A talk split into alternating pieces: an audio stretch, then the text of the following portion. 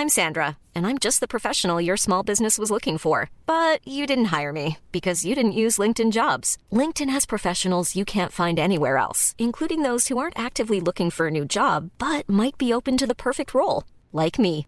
In a given month, over 70% of LinkedIn users don't visit other leading job sites. So if you're not looking on LinkedIn, you'll miss out on great candidates like Sandra. Start hiring professionals like a professional. Post your free job on linkedin.com/people today. Even when we're on a budget, we still deserve nice things.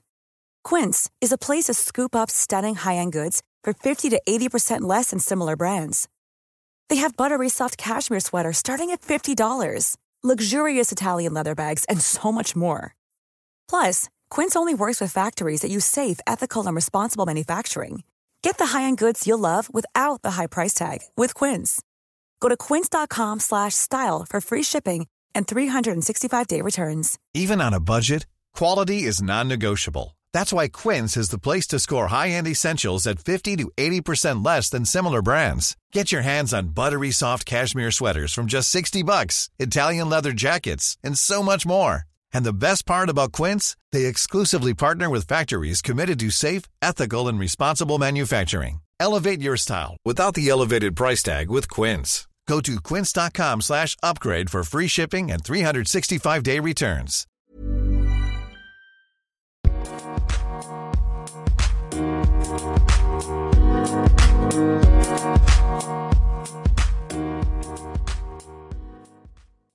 Alors bonjour et bienvenue dans ce nouvel épisode. Aujourd'hui je reçois un de mes humoristes québécois préférés. Je reçois un humoriste au style complètement à part. Je reçois Yannick Demartino. Comment ça va Ça va bien, toi? Ça va super. Merci beaucoup d'avoir accepté de faire le podcast. Ben, ça fait plaisir. Euh, Merci à toi de l'invitation. Bah, avec grand plaisir. Tu as participé à beaucoup de podcasts. Est-ce que c'est quelque chose que tu apprécies de faire? Oh, Oui, quand même, c'est assez libre.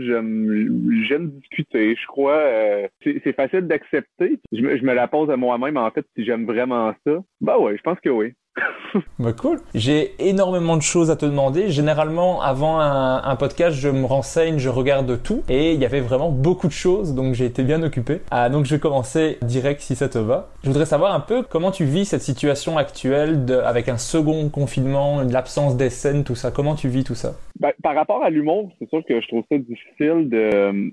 En fait, c'est pas vrai. Au début, j'ai pas trouvé ça si difficile que ça. Je pense que je suis quelqu'un qui peut tomber ra- rapidement dans l'anxiété et là, ça m'a permis d'essayer de gérer ça. Puis euh, des fois, peut-être que je pense pour euh, divers problèmes, euh, la, la scène ou euh, la- la- l'aspect public peut être euh, une, une, une forme de béquille là, pour beaucoup. Puis, puis moi, l'anxiété, c'est un peu ça. On dirait que bon, ben j'allais travailler, j'allais sur scène, il y avait quelque chose, cette dose-là de d'adrénaline, ça, ça, ça- ça arrivait naturellement. Je ne sais pas, il y, a- il y a comme pas de, de c'est impossible de pas être dans le moment présent. On dirait quand tu es sur scène peu dans un état d'urgence. Donc, euh, ça me calmait, ça me reposait. Donc là, j'ai comme fait face un petit peu à ça, mais au, au, quotidien, donc je l'ai eu un petit peu plus euh, face à moi, puis je pouvais pas l'ignorer. Hum, Donc, au début, ça a été quand même difficile, mais par la suite, j'ai fait Ah, OK, non, c'est cool d'arriver quand même là à, à, y faire face et, et là de de- d'avoir un certain recul, de rétroactivement penser à qu'est-ce que j'aime de la scène, qu'est-ce que j'aime moins, puis qu'est-ce que j'aime ou j'aime moins du, de l'humour euh, en tant que tel, puis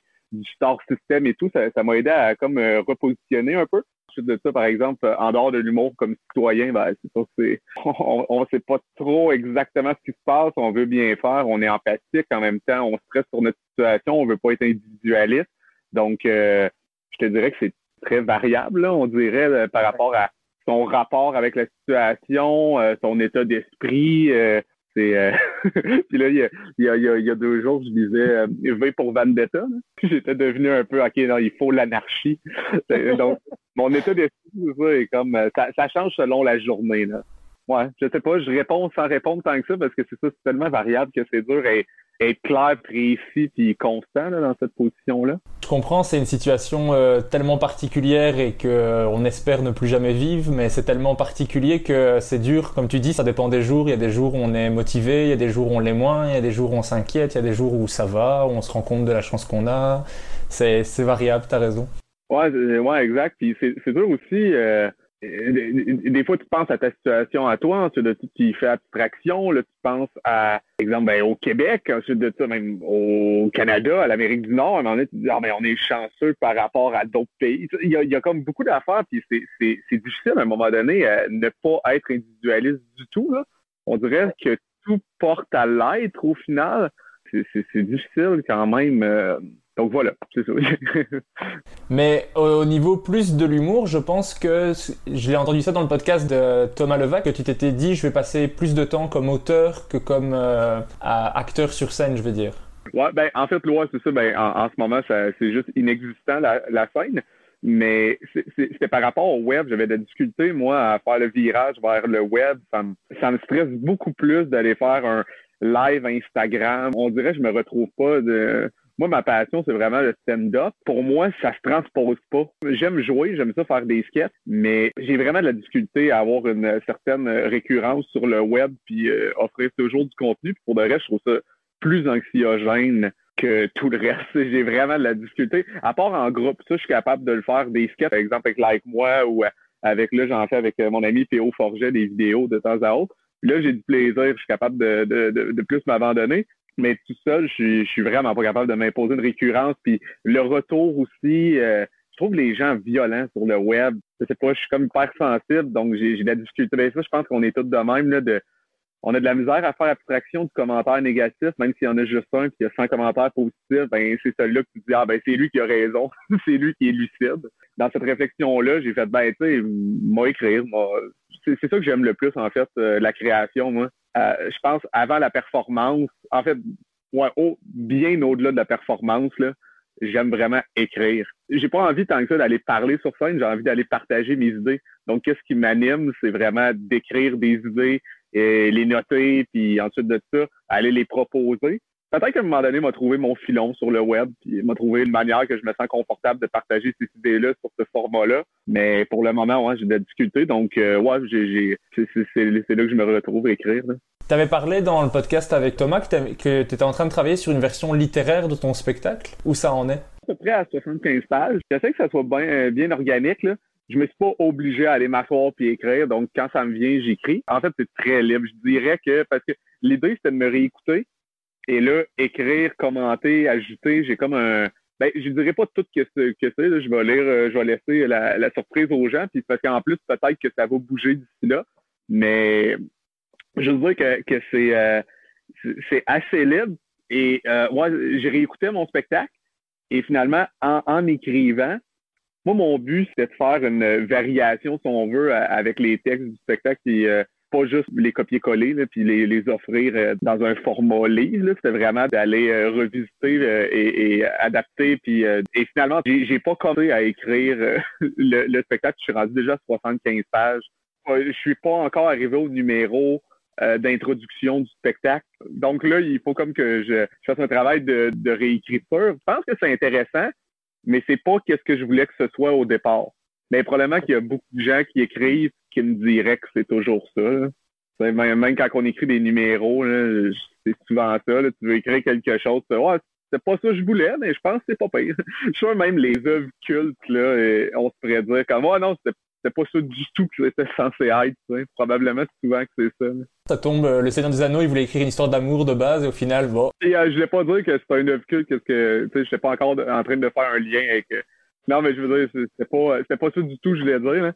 Je voulais juste dire que ça, devait être quand même classique, mais en tout cas, c'est ça. Fait fait je suis rendu là, je ne sais pas si je suis avancé ou je suis au tout début. C'est, ça, dans le fond.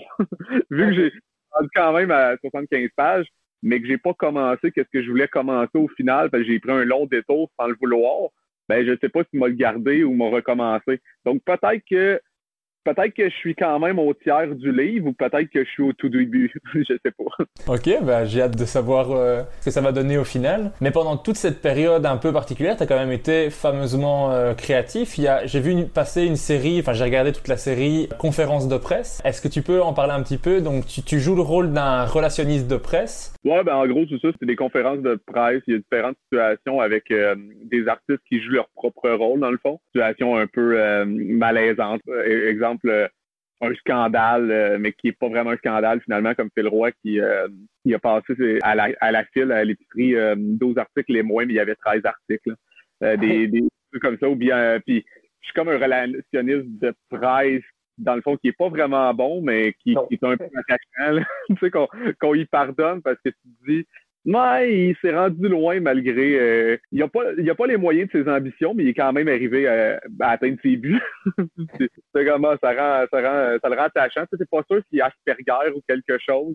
Fait que, tu sais, euh, il met des bâtons dans les roues des gens, mais il s'en rend pas vraiment compte. Donc, euh, donc c'est ça. C'est quelqu'un de bien maladroit, des situations. C'est des formats assez courts des vidéos de 4 minutes plus ou moins. Il y en a 12. C'est diffusé sur TV5 Uni, c'est ça? Ouais, c'est ça, exact. Ici, j'ai regardé toute cette série que j'ai trouvé vraiment bon. Moi, j'adore le décalage de ton personnage qu'on se dit, mais comment il est arrivé là à être relationniste de presse? Il est tellement pas à sa place pour ça. Mais c'est super drôle. J'ai adoré la version politiquement correcte de Grease. Ça m'a fait beaucoup rire. Celui-là, c'est mon préféré. Je suis content que tu le mentionnes. Celui aussi avec euh, Fabien Cloutier, je l'aime beaucoup. Ben, je les aime toutes, mais Fabien Cloutier aussi, euh, particulièrement, je l'aime bien je trouvais que la dynamique était, était le fun, puis je me souvenais pas que j'avais pleuré. Ça me fait toujours rire, moi, quelqu'un qui flanche un moment. Mais c'est ça, il y a un vrai décalage avec ton, ton personnage qui est à l'opposé de ce que devrait être un relationniste de presse. Là, c'est tout ce qui lui passe par la tête, il va le dire. Et le, le décalage est vraiment drôle. Et allez, la série se moque de beaucoup de choses au niveau du politiquement correct, du sexisme. Il y a, il y a quand même des vraies, des vraies choses qui sont dites en fond, mais ça reste super drôle. Le, celui avec Phil Roy est vraiment drôle parce que c'est tellement gros pour euh, un article de trop au magasin, mais c'est tout est assumé et c'est vraiment bien joué. C'est ça, c'est des vrais arguments, mais qui s'appliquent pas dans une situation aussi banale. Et en fait, tu, tu joues dedans, tu as, le rôle, un des rôles principaux. Et est-ce que tu, tu écris aussi dessus? C'est pas mon idée initialement. Donc, euh, on est arrivé avec cette idée-là. J'ai dit, ah ouais, c'est moi qui ai demandé de. En fait, euh, c'est à part pour Like Moi, d'habitude, j'écris pas mal à 100% tout ce que je fais. J'ai collaboré un, un, petit peu euh, avec des gens des fois, mais, euh, mais donc, ouais, j'ai de la difficulté à faire de quoi pour retravailler le truc un petit peu ou euh, me, me, le mettre en, bouche. Là. Donc, ouais, j'ai réécrit. Il y en a deux ou trois que j'ai écrit la base. Il y en a que j'ai repunché dans bon français, puis d'autres que j'ai j'ai écrit la base. D'ailleurs, Grace là j'avais écrit la base, puis euh, c'est ça, en brainstorm, j'étais content que les dépasses, que l'équipe avait fait Ah oui, c'est bon. Ouais. Je trouvais qu'on reconnaissait quand même euh, ton style, et je me disais, soit c'est vraiment lui qui a écrit, soit ils ont vraiment écrit le rôle pour lui. Ah, c'est pas une audition, c'est ça, ils l'ont écrit pour moi aussi. Là. des fois, on essaie, il y a une différence quand même quand on essaie d'écrire des trucs. Des fois, je me je m'en suis offrir des fois des trucs. On, ah, on a pensé à toi, on a écrit de quoi dans ton style, puis là, je trouve ça insultant. c'est pas mon style ça a déjà arrivé, là, tu sais que c'est. Puis, euh, mais cette fois-ci, vraiment, j'ai fait Ah non, ça, c'est vraiment dans mon ton, là. Euh, je me souviens, le premier texte que j'ai lu, j'ai fait Ah ouais, je, peux le faire tel quel. J'étais vraiment à l'aise. J'étais comme OK, on dirait vraiment que ça aurait pu être moi qui l'ai écrit. Là. J'ai aussi vu passer, c'est la bande-annonce pour euh, le bœuf haché ou le tempeh. Est-ce que tu peux parler un petit peu de ce truc que je trouve complètement fou? La bande-annonce était, je trouvais ça fou, mais super drôle à la fois. Euh, ouais, ça, c'est un truc que, que c'est moi qui ai écrit. Euh, ça, c'est ça, c'est mon idée. là. C'est une série. Comme il y a une genre de mise en, abîme. En abîme. OK, la trame narrative de base, c'est un gars qui est euh, qui, peut pas aller en Australie parce qu'il veut pas gaspiller sa viande hachée. Il a gagné des billets pour l'Australie, puis non, pour la Nouvelle-Zélande. J'ai modifié ça. Ça c'est la Nouvelle-Zélande. Puis là, il, il, faut qu'il soit euh, à l'aéroport dans une heure. Puis, ah non, il faut. Euh, c'est 5 heures, 5 heures. Ouais, 5 heures, merci. Quand tu me corriges sur qu'est-ce que j'ai écrit. Mais ouais, c'est ça, dans, dans 5 heures. Donc, il y a 5 heures pour aller offrir sa, son, son bœuf haché à des gens, puis là, ça crée des aventures. Mais en fait, c'est ça. C'est volontaire que la ça soit faible comme trame narrative. Puis là, dans le fond, c'est l'histoire de deux personnes qui ont fait une série sur cette histoire-là. C'est plus, c'est plus ça le niveau du truc. Donc, c'est Jean-François Chagnon et moi. C'est comme si dans notre tête, on venait de, créer l'œuvre de notre vie. On joue vraiment avec les conventions des films d'action. Et, eux, ils sont persuadés que c'est euh, c'est un peu un pied de nez, c'est ça, aux, euh, aux artistes autoproclamés. Il y, a, y a des gens qui ils s'imaginent qu'ils sont des génies puis tu écoutes leur truc, tu fais, ils, disent qu'ils ont fait des métaphores incroyables, puis tu fais, ben non, c'est c'est premier degré. c'est pas une métaphore, ça. Donc, c'est un peu ça. Là. Mais c'est pas encore tourné, dans le fond. là. Euh, qu'est-ce que tu as vu? C'est la bande-annonce qui était pour, euh, pour appliquer pour le Fonds Bell, puis pour le FIP. C'était pour une comme une requête de financement que finalement on a, on a eu. Ah, félicitations. Merci beaucoup. On n'a pas encore stipulé les, dates de tournage, donc ça devrait être au courant de 2021, mais je ne sais pas encore quand. Ben, en tout cas, la, bande-annonce me donnait envie de voir la suite. Plus l'idée est farfelue au départ, plus j'ai envie de savoir comment ça va se passer. Parce que faire une série avec ça en point de départ, je trouve ça super drôle. Enfin, la, bande-annonce est drôle, donc je me dis, je veux voir la suite, quoi. Ah ben cool, merci. Bah avec plaisir. J'espère que tu es à l'aise avec le compliment parce que je suis tendance à en faire beaucoup. ouais ouais ben ça, bon, ouais, ça va, je pense. Euh. Ça marche. Et dans le podcast, ce que j'aime faire, c'est remonter le temps avec mon invité. Et j'aimerais bien savoir comment est-ce que tu étais quand tu étais petit. Est-ce que tu étais déjà quelqu'un de drôle ou pas? C'est dur à dire, je parlais pas beaucoup. J'étais vraiment excessivement timide. Pour vrai, euh, donc, euh, mais, je me souviens d'un match d'improvisation sixième année que ça a quand même été révélateur parce que on, m'avait comme obligé à jouer, au gymnase. Ah oui, c'est ça, le professeur d'éducation il avait oublié ses clés chez lui, puis euh, on avait un cours d'éduc, puis euh, il y avait, y avait pas le, matériel. Dans le fond, la clé permettait d'accéder au matériel d'éduc. On était dans un gymnase vide, puis là, on voulait, je sais pas, il aurait pu nous faire courir, mais finalement, il avait dit, hey, on va faire un, match d'improvisation. On était obligé de, de, le faire, puis j'étais persuadé que tout le monde riait de moi. Puis finalement, c'est là que j'ai fait Ah ouais, ok, je, je, dois être un peu comique, je ne sais pas. Ça avait vraiment comme bien été, mais je parlais jamais en classe. J'étais vraiment timide. Là. Même j'avais pas beaucoup d'amis. J'étais vraiment dans ma vraiment dans ma bulle. Là, maintenant que, que, que je grandis puis je me connais mieux, je, suis capable de reconnaître l'anxiété, là, justement. J'étais un petit gars euh, assez anxieux. Puis je déménageais beaucoup. Moi, j'ai changé énormément. Euh, j'ai changé souvent d'environnement, mais à partir que j'ai fait de l'improvisation, là, je vais être ah, OK, bon, là, j'ai vraiment aimé ça. Mais ça a pris du temps avant de le savoir. Comme je dis, j'étais souvent seul chez moi, donc je, je communiquais même pas beaucoup je consommais plus de trucs. Donc, j'avais même pas, je savais pas, pour de vrai, j'ai aucune idée, j'avais un, univers parce que je, vraiment, là, je restais dans ma chambre très longtemps, puis à l'école, je parlais pas. Donc, j'ai, c'est dur à dire, je, le sais pas. J'ai quasiment des, des semaines, là, pour vrai, que je parlais pas. OK. Ouais, j'étais pas, j'étais vraiment pas sociable. Est-ce que tu regardais des humoristes à la télé et tout ça, ou pas beaucoup? Petit, petit, euh, pas tant que ça. Je pense à partir de secondaire 3, que là, j'ai commencé. Puis, euh, mais je regardais, je me souviens vraiment d'une manière très analytique. Là. Je voulais comprendre. Je voulais vraiment comprendre les numéros. Donc, j'avais des humoristes que j'aimais beaucoup, mais je n'étais pas nécessairement fan d'humour. Mais par contre, mon beau-père, euh, lui, il en écoutait énormément. Il écoutait vraiment beaucoup de spectacles. Donc, je me suis demandé, c'est drôle, tu poses la question, puis je me, je me suis demandé moi-même, il y a comme une semaine ou deux, de à quel moment j'ai commencé à m'intéresser à ça. Puis je pense que c'est lui. Lui, s'intéressait beaucoup à l'humour. Moi, pas tant que ça, mais je m'intéressais par contre à la mécanique. Je trouvais ça vraiment intéressant, comme le, le rapport avec le public, la dose d'amour, le rire, la surprise, la mathématique derrière. Euh, je, je, trouvais ça vraiment intéressant. Mais c'est ça qui est drôle. Je pense que j'aimais l'analyse. J'aimais ça vraiment analyser le truc plus que l'écouter. Ok, ah, c'est marrant. Et tu l'as dit, en, en, c'est en secondaire 1, je crois que tu découvres vraiment l'impro et que tu commences à en faire. Mais qu'est-ce qui t'a plu dans l'impro? Qu'est-ce qui t'a attiré là-dedans? Hey, je ne sais tellement pas pour vrai, parce que pour vrai, j'avais peur, là, je me souviens des fois. Et même encore aujourd'hui, des fois, pour de vrai, c'est tellement quelque chose que je c'est vraiment désagréable. Je sais pas si tu fais des, euh, des fois de, l'anxiété. Je sais pas si tu en fais un peu ou. Un peu. C'est désagréable. Euh, en secondaire, par exemple, j'étais incapable de parler en public, quoi. Faire un, un, exposé oral, c'était euh, l'angoisse. J'en ai pleuré devant toute la classe. J'étais au titre et c'était fini, quoi. C'est ça, hein. pour ça que, que j'ai de la difficulté à le savoir parce que moi, ça me faisait ça comme, toi. Qu'est-ce que tu dis? Que des fois, j'avais l'impression de m'infliger ça. Puis là, je me disais, mais pourquoi? Mais en même temps, j'avais. Peut-être que c'était pour la première fois, j'avais de l'attention, mais je pense encore là, c'était le partage d'idées, d'univers. Euh, souvent dans la vie, on me trouvait un peu ben weird, là, particulier, mhm. étrange. Euh, moi, j'aime mieux le mot baroque. Je dis que je suis baroque.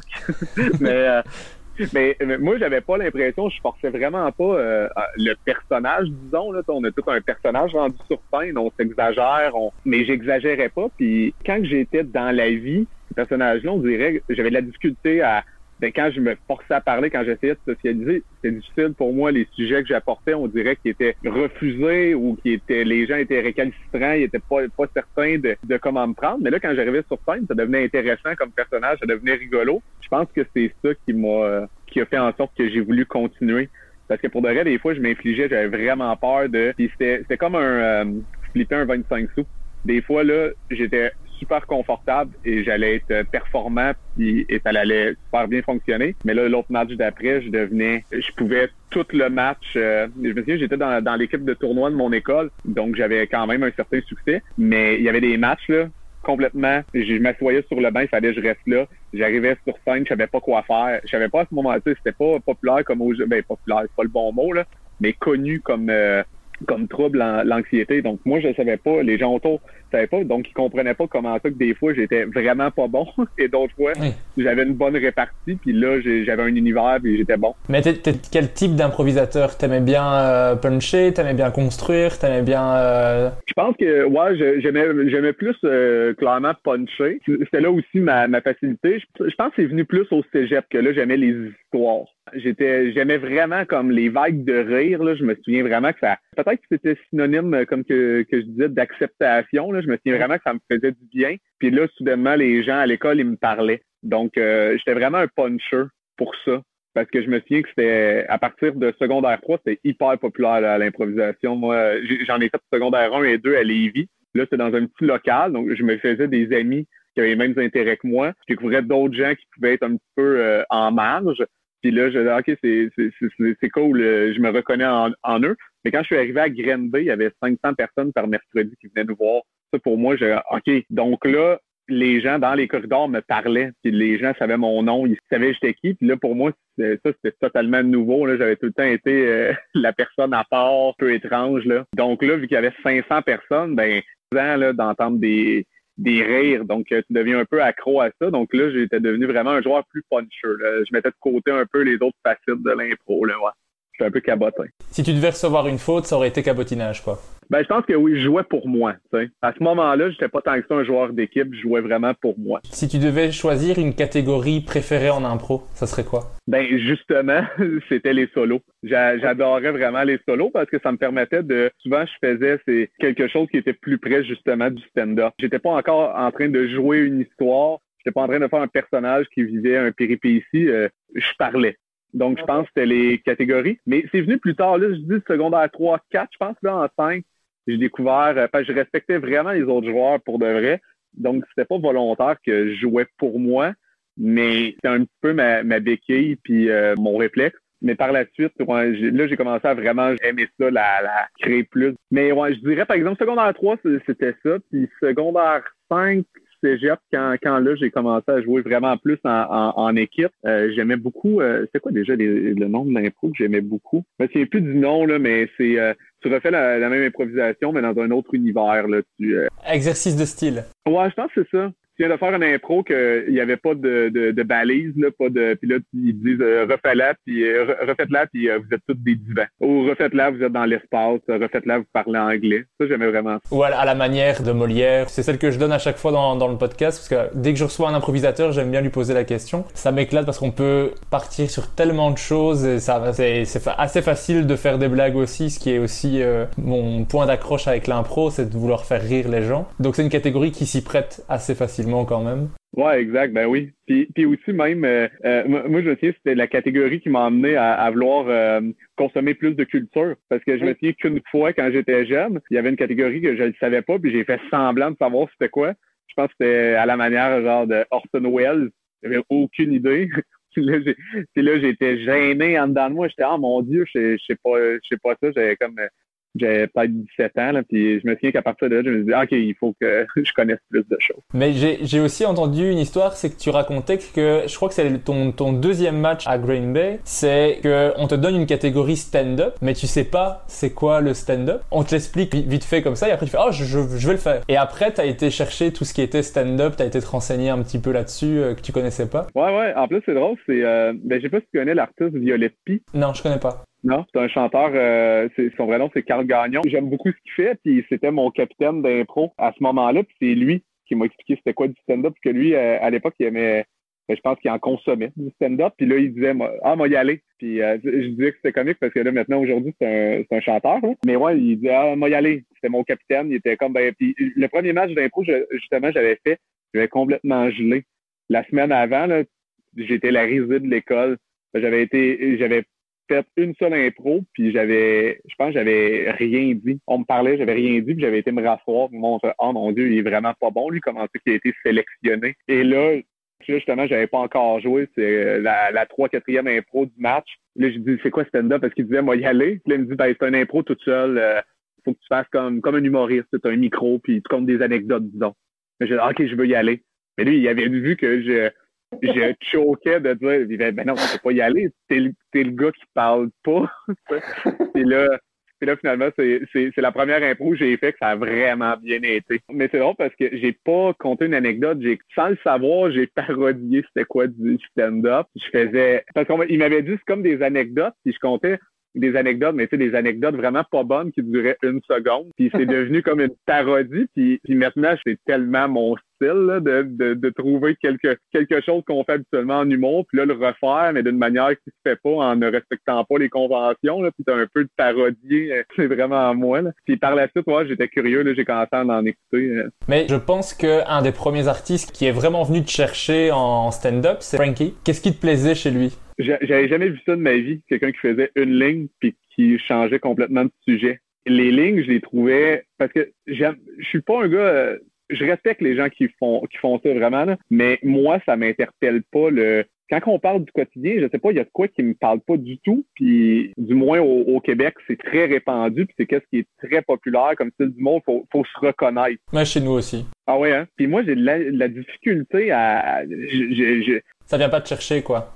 Ouais, c'est ça. J'ai de la difficulté quand je comprends pourquoi ça fonctionne beaucoup, mais quand j'écoutais des, des humoristes, moi, ça, ça me parlait pas quand OK, ça arrive fort parce que les gens se reconnaissent dans cette situation-là. Mais j'aimais ça. J'ai tout le temps aimé quand il y avait une bulle, quelque chose de très créatif, que la personne a vraiment sorti de son imaginaire ça, je retrouvais pas vraiment ça chez les humoristes, du moins quand j'en consommais pas beaucoup. C'était pas très populaire, c'était beaucoup axé sur euh, qu'est-ce qui passe dans le moment, dire un discours assez populiste, dire qu'est-ce que les gens en général pensent. Donc, pour se faire aimer, pour recevoir euh, de l'amour, on dit qu'est-ce que les gens veulent entendre plutôt de dire exactement qu'est-ce qu'on pense. Donc, j'avais beaucoup de difficultés. Puis même étant jeune, je remarquais cette tendance-là. Puis quand Frankie est arrivé, je vais Ah, crime, c'est bien cool. Puis là, il y avait des lignes que je trouvais vraiment brillantes.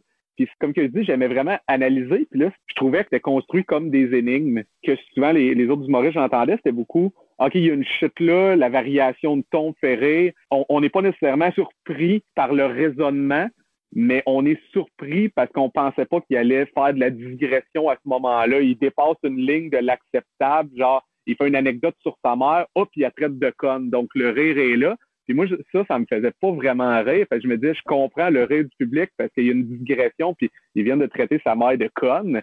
Mais moi, j'étais comme, OK, c'est pas, il n'y a pas de gymnastique pour moi mentale, il n'y a pas eu. Et là, quand, quand est arrivé Frankie, j'ai fait, OK, il y a une information là, une information là.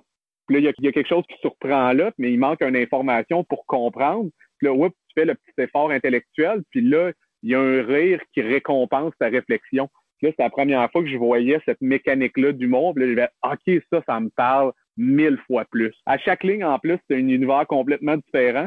Je me souviens, c'était au Grand Ré, la première fois que je l'avais vu, il y avait une ligne sur Jésus, après ça, une ligne sur euh, un serpent. Il n'y avait pas de lien entre les deux.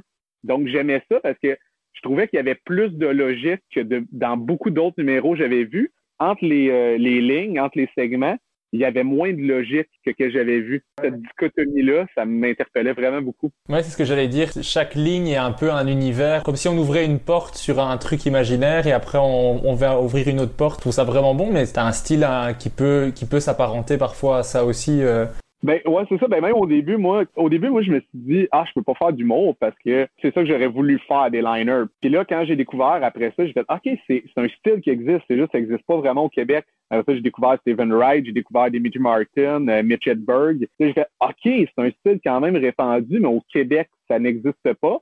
Là, j'ai fait, OK, mais si j'ai pas le même style de liner, c'est bien correct. Je fais moins, par exemple, je fais pas juste, moi, des, liners. Au début, j'en fais, je faisais que ça. À un moment donné, j'ai fait plus, euh, j'aime ça aussi extrapoler et j'aime jouer, là. Donc, mais même Frankie, c'est à un moment donné, c'est dur de faire une heure et demie que de liner. Mais ouais, c'est ça. Puis quand j'ai commencé à le faire, mais nos liners, je pense qu'on a vraiment notre univers à, nous deux. C'est complètement différent.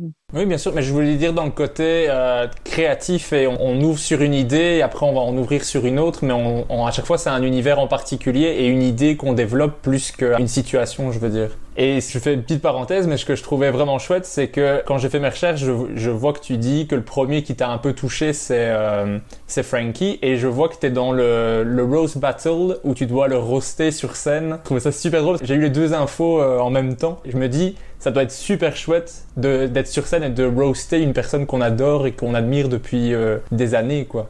Ouais, c'est euh, oui, oui, ben oui, c'est cool. en, fait, c'est sûr, la première fois que j'ai fait un, show avec Frankie, là, j'étais là, j'étais vraiment starstruck. Là, j'étais comme oh mon dieu, j'en avais parlé, puis euh, il est plus vieux que moi aussi, là, donc la, la, première rencontre était super agréable au, au Rose, c'est sûr que tu penses tellement à plein d'affaires, puis j'ai. T'as peur. En tout cas, moi, dans mon cas, j'avais juste peur d'être blessé. Donc, tu penses pas tant que ça. C'est comment, mon Dieu, moi, dessus. Euh. Ouais, c'est pas, pas tant que ça pour moi, les Rose. Mais c'est pas. En fait, non, c'est pas vrai. J'aime, j'aime le Rose, mais l'aspect compétitif, je l'aime pas. Donc, peu importe que ce soit un roast ou whatever, je pense que cet aspect, cet aspect-là, oui, c'est, le fun, mais j'aurais aimé mieux si Frankie était là, assis, puis là, là, là, là, je le roast. Ou le contraire. Ah, comme dans à Prière d'envoyer des fleurs un peu. Ouais, exact. Il y a, il y a comme une notion de Hey, je viens, mon but, c'est de te faire rire. Là, dans un contexte de compétition, c'est Hey, mon but, c'est quand même de te démolir pour vrai pour que les gens arrivent, votent pour moi puis que je gagne. Ça, j'avais vraiment plus de difficultés. Je me retrouvais pas là-dedans. Je trouvais ça marrant de me dire ah ouais, ouais, Sur la même scène et comme tu dis, le rencontrer en vrai, enfin rencontrer ce, ce qu'on admire en, jeunesse, c'est quelque chose euh, de, particulier. Euh, ensuite, à, à, 15 ans, tu avais, écrit quelques liners que tu avais notés en faisant de l'impro et tu fais ta première scène. Tu fais un concours d'humour à Cowansville et tu remportes le concours. J'ai envie de savoir comment, comment tu étais avant cette scène, pendant cette scène et après cette scène. comment était ton état d'esprit? Euh, J'étais vraiment, vraiment nerveux, mais en plus, c'est un Mike. C'est un Mike, c'est Cohenville, c'est un restaurant. Je rentre là, je suis pas en état de spectacle. C'est pas comme. Puis vu que je faisais de l'improvisation, je vivais quand même euh, chaque mercredi, c'était quoi le, thrill de monter sur une scène puis être euh, dans des loges, être dans, de jouer dans un auditorium, mais là, de rentrer dans un mic pour aller faire ton premier stand-up, il y a quelque chose qui est. Hey, je pensais pas que ça allait se passer de même ma première fois. en même temps, c'est rare que les premières fois sont géniales. Mais euh, là, j'ai, euh, j'étais vraiment nerveux parce que je suis arrivé puis tout le monde avait de l'expérience. Puis juste, j'avais mon texte, moi, sur papier. Je me souviens qu'il y a un autre humoriste qui me dit T'as pas justifié ton texte? J'avais même pas c'était quoi justifier son texte. Là, finalement, j'ai comme OK, c'est juste de, de, le mettre dans le milieu. Là, tu sais, c'est sur euh, Word, là, mm. justifier son texte, c'est juste mettre dans le milieu. De le centrer. C'est ça, mais moi j'ai été à côté puis j'ai commencé à justifier mes jokes. J'ai commencé à faire pourquoi je l'ai fait. Puis là, j'écrivais. parce que j'étais épris de stress. Puis là, je, je me disais, Colin, il faut justifier mes jokes. Ça veut dire que moi, je pensais que les juges allaient regarder pourquoi on faisait ces jokes-là après. Fait que là, je me suis mis à tout justifier mes jokes. Puis là, j'étais nerveux. En tout cas, en plus, c'est que c'était tous des, des adultes de 30 ans, 40 ans, moi j'ai 15 ans, je suis comme, oh, mon Dieu, je leur parle, qu'est-ce que moi leur dire? Euh, je vais, je vais pas les interpeller. En même temps, c'est ça, finalement, je, je parle jamais de mon quotidien, autant comme adulte que déjà enfant. Fait que ça, je pense, ça m'a quand même sauvé. Parce que tu sais, je parlais pas de l'école secondaire, là, c'était des jokes, euh, genre, je pense que c'était sur les canards, sur les, les, les il y avait plein de liners par rapport. Donc, avant, j'étais excessivement nerveux puis impressionné par les autres. En plus, tu sais, des, euh, des humoristes de 20-25 ans. Ils ont comme une attitude de bar. Il y a beaucoup, euh, il y a beaucoup d'attitudes dans l'humour. Hein? Euh, les, humoristes qui font beaucoup de bar, là, il y a quand même une, attitude de cool, euh, surtout, surtout quand j'ai commencé. Quand j'ai commencé, donc c'était encore pire quand j'avais 15 ans. La première fois que j'en ai rencontré, c'était du monde qui. beaucoup d'ego. Il y avait beaucoup d'ego. Donc, ça m'impressionnait vraiment beaucoup. Puis cette fausse confiance-là, quand tu es jeune, tu ne comprends pas que c'est de la fausse confiance. Et tu mon Dieu, ils sont bien confiants. Pendant, je, je, me suis amusé parce que j'ai eu un premier rire quand même assez rapidement. Donc là, je vais OK, c'est bien. Et là, après, quand j'ai entendu, là, je pense qu'on était sept humoristes, il y en avait scènes qui faisaient des, des, des gros gags gras. C'était vraiment de l'humour de bord. Ça riait fort. Ça riait fort. L'humour, euh, l'humour salace, ça fonctionne, je veux dire. Donc, je trouvais pas, j'étais pas impressionné, mais j'étais impressionné par le volume de rire. Dans l'écriture, non, mais j'étais comme, ben là. Puis finalement, quand, quand, quand j'ai gagné, j'étais vraiment. En fait, j'étais pas tant content, ben je me disais, ah, peut-être j'ai gagné juste parce que j'ai 15 ans. OK, oui. Là, je suis parti, j'ai fait, OK, au moins ça arrive. Mais je me suis. La victoire, par exemple, ça, pour moi, ça représentait rien. C'est même pour ça que j'en ai pas refait jusqu'à mes 18. J'ai fait là, m'attendre d'être un adulte. Je veux pas gagner parce que je suis jeune. C'est drôle, hein? J'ai arrêté parce que j'ai gagné. Ok, ouais, t'avais un petit côté insécure là-dessus, quoi. Ben, j'ai, ouais, je voulais pas être le, le petit gars cute. De, ah, il est jeune, puis euh, il fait de l'humour, donc on va l'encourager. Ça a fait la même affaire. C'est pour ça qu'en route aussi, j'avais jamais parlé que j'étais euh, j'étais un père euh, jeune. Tu sais, j'avais 18 ans, puis je venais d'avoir mon garçon. Puis je voulais pas en parler. J'ai jamais voulu être pris par pitié ou trop encouragé par rapport à, à ma réalité plutôt que juste par rapport à mon style. Alors après ce concours, bah, tu dis tu attends, t'attends deux ans avant de refaire de la scène. Euh, comme tu l'as dit, tu deviens père à 18 ans. Tu commences à travailler dans une épicerie. T'as pas trop de, je résume hein, euh, pour euh, pour avancer, mais t'as pas trop de lieu pour loger. Et là, tu rencontres en impro, c'est Sam Tetro.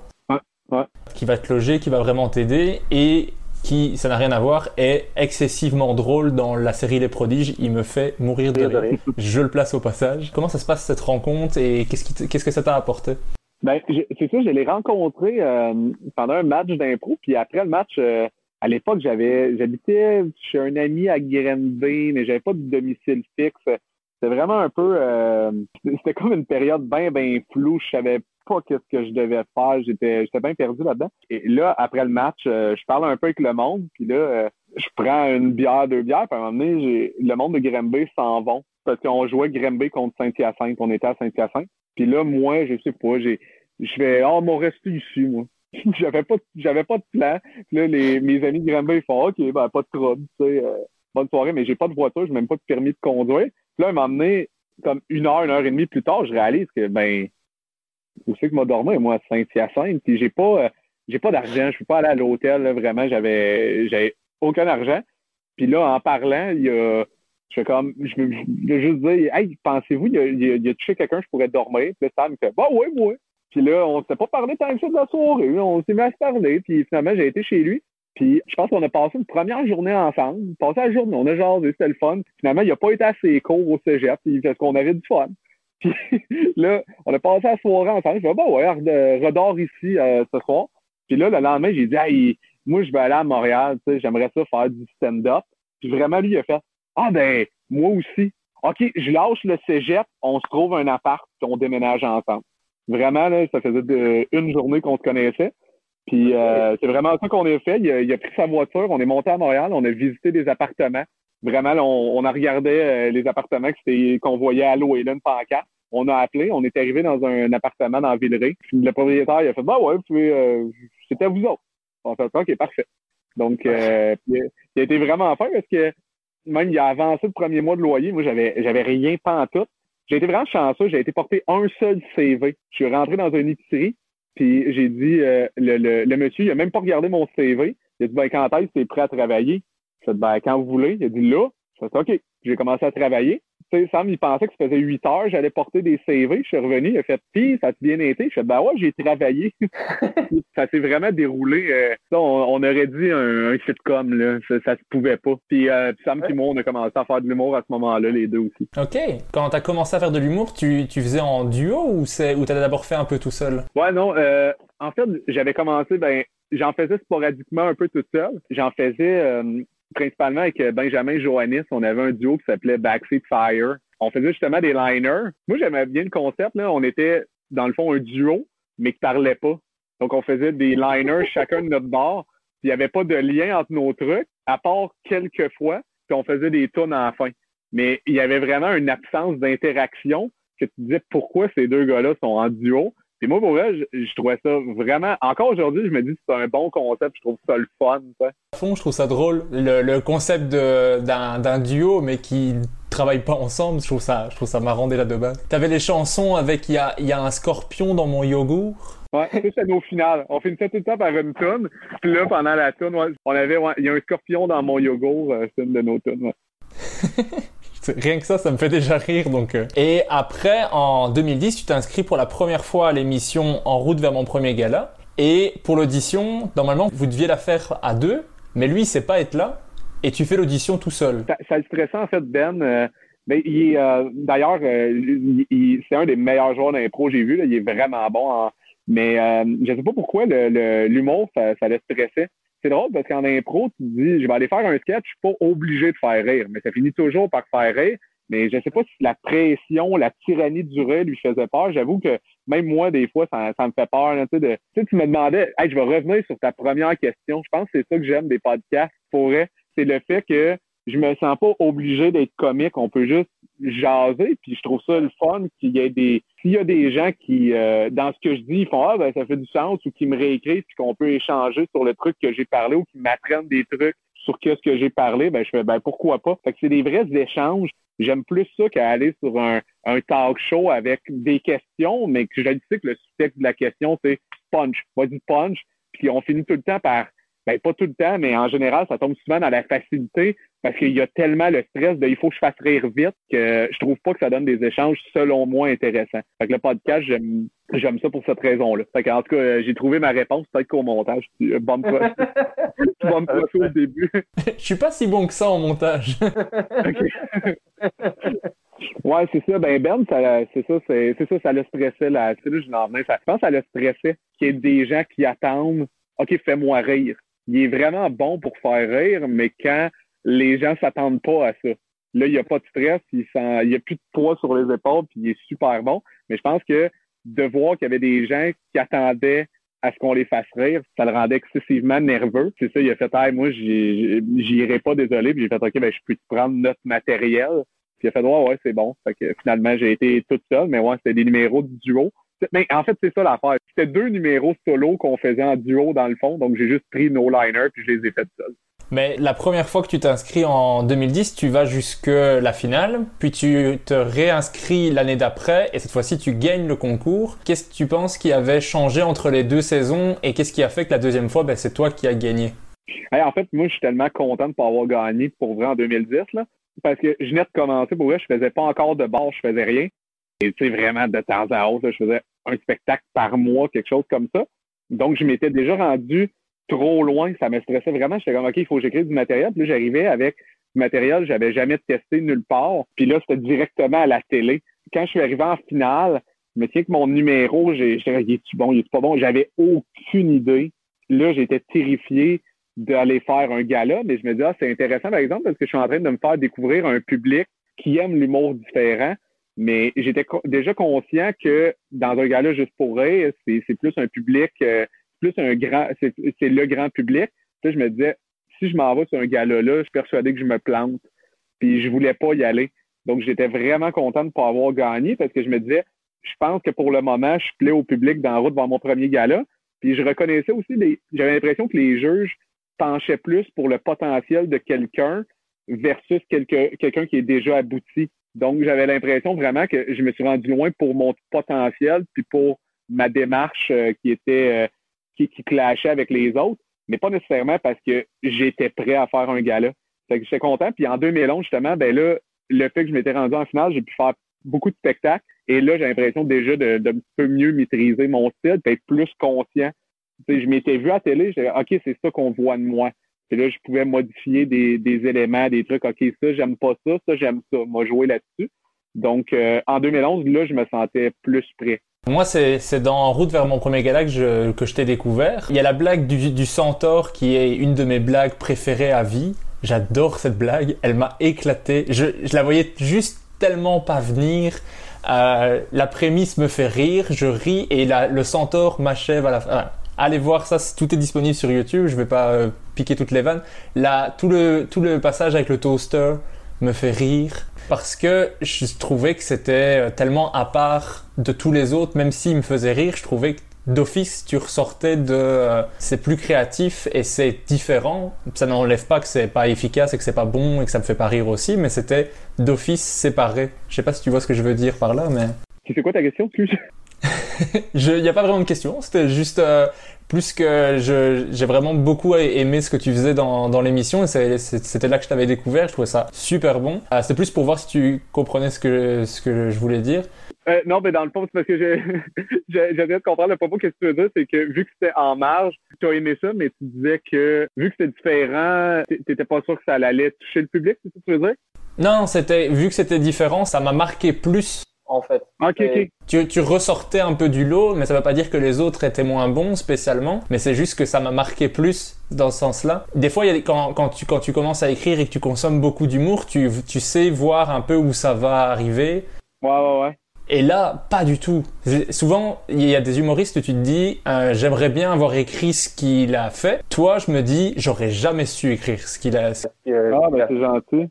Ok, ouais, je comprends mieux que je comprends mieux que tu veux. Ok. Ben merci, c'est gentil. Ouais, ben j'essaie de me surprendre moi-même aussi là.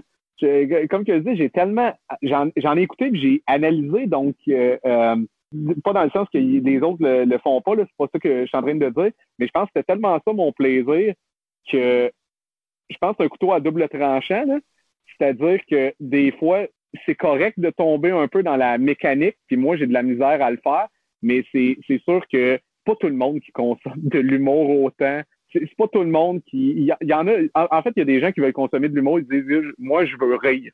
Des gens qui veulent juste rire, ben, c'est sûr qu'ils comprendront pas l'humour de la même manière, mais je suis content d'entendre ça. Que tu dis Ah, moi, j'en ai consommé beaucoup, puis ça, ça m'a surpris. Mais tu sais, c'est ça que je, pour moi, c'est un beau compliment parce que c'est quand même ça que j'essaie de faire quelque part. Mais ce que tu me dis là, peut-être quelqu'un, par exemple, qui la, la, personne fait juste moi, je veux rire, c'est tout, ben, elle comprendra même pas parce que des fois, c'est une parodie, ça devient encore plus comique parce que c'est c'est Ah, je comprends pas pourquoi il me parle de ça. Puis l'autre personne va faire c'est pas drôle parce que je, pourquoi qu'il me parle de ça. Donc, quand même, le, le, le, c'est une technicalité parce que ça devient j'ai pas envie d'entendre parler de ça. Puis l'autre personne, l'autre bord fait j'aime ça parce que justement, c'est différent. c'est euh... c'est vraiment c'est vraiment ça que j'aime beaucoup dans ton style, c'est que je vois pas venir les, les vannes. Chaque fois ça ça m'amène quelque part où je serais pas allé. Et donc ça j'aime beaucoup parce que je me dis je suis pas capable. Je suis c'est pas du tout pas dans le sens pas dans le sens fausse, fausse modestie que je suis mauvais, mais dans le sens c'est juste pas comment mon cerveau fonctionne. Et donc ça ça m'éclate. C'est vraiment quelque chose que j'aimais beaucoup. Et toi comment comment t'as vécu le succès que t'as eu grâce à cette émission et le fait de gagner en route vers mon premier gala? Ah, je suis tellement pas quelqu'un qui vit euh, dans ma tête un succès longtemps. Mais ben, ça, c'est un peu un problème en même temps. des fois, je me j'ai de la difficulté à me valoriser et accepter les, les succès que j'ai. Puis là, je fais Ah, c'est un concours de circonstances. Puis je me dis OK, c'est fini, maintenant passe à autre chose. Tu sais, je pensais déjà au gala. Puis là, je pensais déjà à là maintenant. Mais aussi, dans ma situation à moi, je me disais OK, c'est quoi la prochaine étape? Tu sais, je voulais que ce soit ma carrière, je voulais que ce soit mon, mon, mon gagne-pain. Donc là, je me dis OK, là, c'est. Je peux pas t'asseoir là-dessus. Là. C'est quoi la prochaine étape? On s'en fout de ça. Donc, euh, donc, j'ai vraiment pas vu. En fait, j'en ai même pas profité, je pense, une demi-seconde. J'étais déjà en train de me, ben, de me questionner, puis en train de me dire Ah, moi, tu es capable d'être bon gars là, qu'est-ce que je fais comme numéro? En même temps, c'est pas mal. J'ai de la difficulté à profiter. En même temps, ça fait en sorte que je veux toujours euh, créer du nouveau. Puis c'est ça, mon trip, moi, c'est c'est pas d'avoir des succès puis me faire voir. C'est juste créer des trucs que personnellement je trouve intéressants. Mais est-ce que quand ça se passe mal, tu le vis vraiment mal ou c'est aussi tu restes assez neutre? Non, j'ai ouais, j'ai de ouais, j'ai de la difficulté aussi à ça dépend des ça dépend des fois, ça dépend de mon état d'esprit encore là. Mais ouais, j'avoue que je suis quand même hyper sensible donc euh, mais je te dirais que qu'est-ce qui me fait vraiment plaisir, euh, j'avais écouté ton podcast l'autre jour avec Simon Gouache, ça m'a vraiment touché qu'est-ce qu'il a dit. Je pense que ça c'est des trucs que moi ça c'est plus important que les succès. Euh, avoir un commentaire. Tout ce que tu me dis, tu, me disais encore là, ça c'est ma réponse à ta question de tantôt. Tu, tu me demandais si je prends bien les compliments, ben ça me fait vraiment du bien. Moi, plus me souvenir de ça que n'importe quel succès j'ai eu. Peut-être que tu vas me dire comment ah, ton gars-là, juste pour rire en telle année, ah, c'est quoi déjà j'avais fait? Mais moi, me souvenir de, de qu'est-ce que tu m'as dit au podcast. Hein? Donc, euh, ouais. Je pense, je pense que quand, quand j'ai du respect pour, euh, pour quelqu'un, ça vient encore plus me chercher profondément, ça me fait vraiment plaisir, ça me rend, ça me rend émotif plus que juste le public en général. Mais j'aime le public. Là, de... C'est le rire d'un humoriste et de, se rendre compte que tu as fait rire à quelqu'un comme Simon Gouache qui consomme énormément d'humour, ça fait plaisir aussi, je pense. Oui, mais pas, pas juste un humoriste. C'est que j'aime le contact individuel. C'est même pas, ça n'a même pas rapport avec recevoir un, message euh, bien rédigé de quelqu'un qui me dit Hey, ça m'a vraiment parlé. Ça me fait plus plaisir que le public en tant que tel dans la salle qui rit. Parce que faire rire le public, pour moi, c'est ma fonction. Donc, j'arrive sur scène puis je me dis, ah, c'est cool, mission accomplie, c'est ça que je devais faire. Mais quand quelqu'un me dit, hey, tel truc, ça m'a vraiment parlé, ça m'a fait du bien, ou qu'il me dit, ah, je suis pas un, disons, fan d'humour, toi, j'ai aimé ça, ben, ça, ça vient me chercher. Ça n'a pas rapport avec que ce soit un humoriste ou pas. Ça a juste rapport que ça devient un individu qui existe et pas un groupe de personnes. Parce que quand tu es sur à un moment donné, c'est un métier qui s'apprend, là. Faire plaisir à une foule. Ça s'apprend, puis à un moment donné, tu. Pas n'importe qui. Il y a des gens qui sont prédisposés à mieux le faire que d'autres, mais ça reste quand même qu'à un moment donné, tu vas prendre tes aises, tu vas être sur scène, puis tu vas savoir comment faire rire le public, puis c'est là qu'il faut que tu choisisses si tu veux juste leur faire plaisir ou tu veux assumer ta démarche à toi, puis des fois aller à l'opposition de ce qu'ils veulent de base puis leur euh, partager vraiment ta vision, puis trouver le moyen qui embarque avec toi dans ce délire-là. Puis à un moment donné, tu apprends à le faire, puis tu fais la foule reste une foule, puis peu importe que je sois au Saguenay, à Montréal, whatever, c'est une foule, c'est un public, tu apprends à savoir comment euh, lire la pièce, puis faire en sorte que ça réagisse bien. Mais ensuite de ça, non, c'est des individus dans les foules, puis quand ces individus-là commencent à te parler, puis qu'ils parlent Hey, moi, ça m'a touché pour telle raison, là, ça devient plus précis.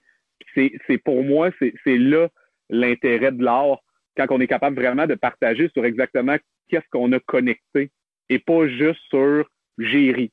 J'ai entendu les rires, ça m'a fait du bien, je m'en vais chez nous, puis je refais rire demain. Je trouve ça plus véritable quand ça devient des individus. Donc c'est pour ça que c'est au-delà pour moi des humoristes, c'est vraiment les personnes qui composent la foule. Ok, ouais. Donc les individus en, en, spécifique, ça a apporté quelque chose plus que ça les a fait rire, que ça a vraiment euh, touché d'une certaine façon ou que ça a ouvert des possibilités ou que ça qui ont compris en tout cas ce que tu voulais faire quoi. Le, rire est un effet pour moi, mais derrière le rire, euh, c'est ça, il, y a un propos, il y a, une, réflexion, il y a une idée, il y a une image, il y a, quelque chose qui a voulu être partagé. Mhm. Euh, le rire est un effet sur la façon dont tu l'as partagé. C'est pour ça que des fois, je dis, pour moi, il y a une différence entre les humoristes que pour eux, le rire est une finalité, puis pour ceux que c'est une fatalité. Ça. Je sais pas si c'est facile toujours au début de le voir comme ça, parce que moi je pense que je suis encore fort dans le... Je cherche vraiment le rire, mais parce que j'en ai besoin pour être rassuré, mais j'espère que pour plus tard je puisse aller plus loin, mais pour le moment si ça rit pas je suis en panique. Ouais, je comprends ce que tu veux ouais. Mais j'ai l'impression que toi t'as jamais eu ça, que tu recherchais pas spécialement le rire dès le départ.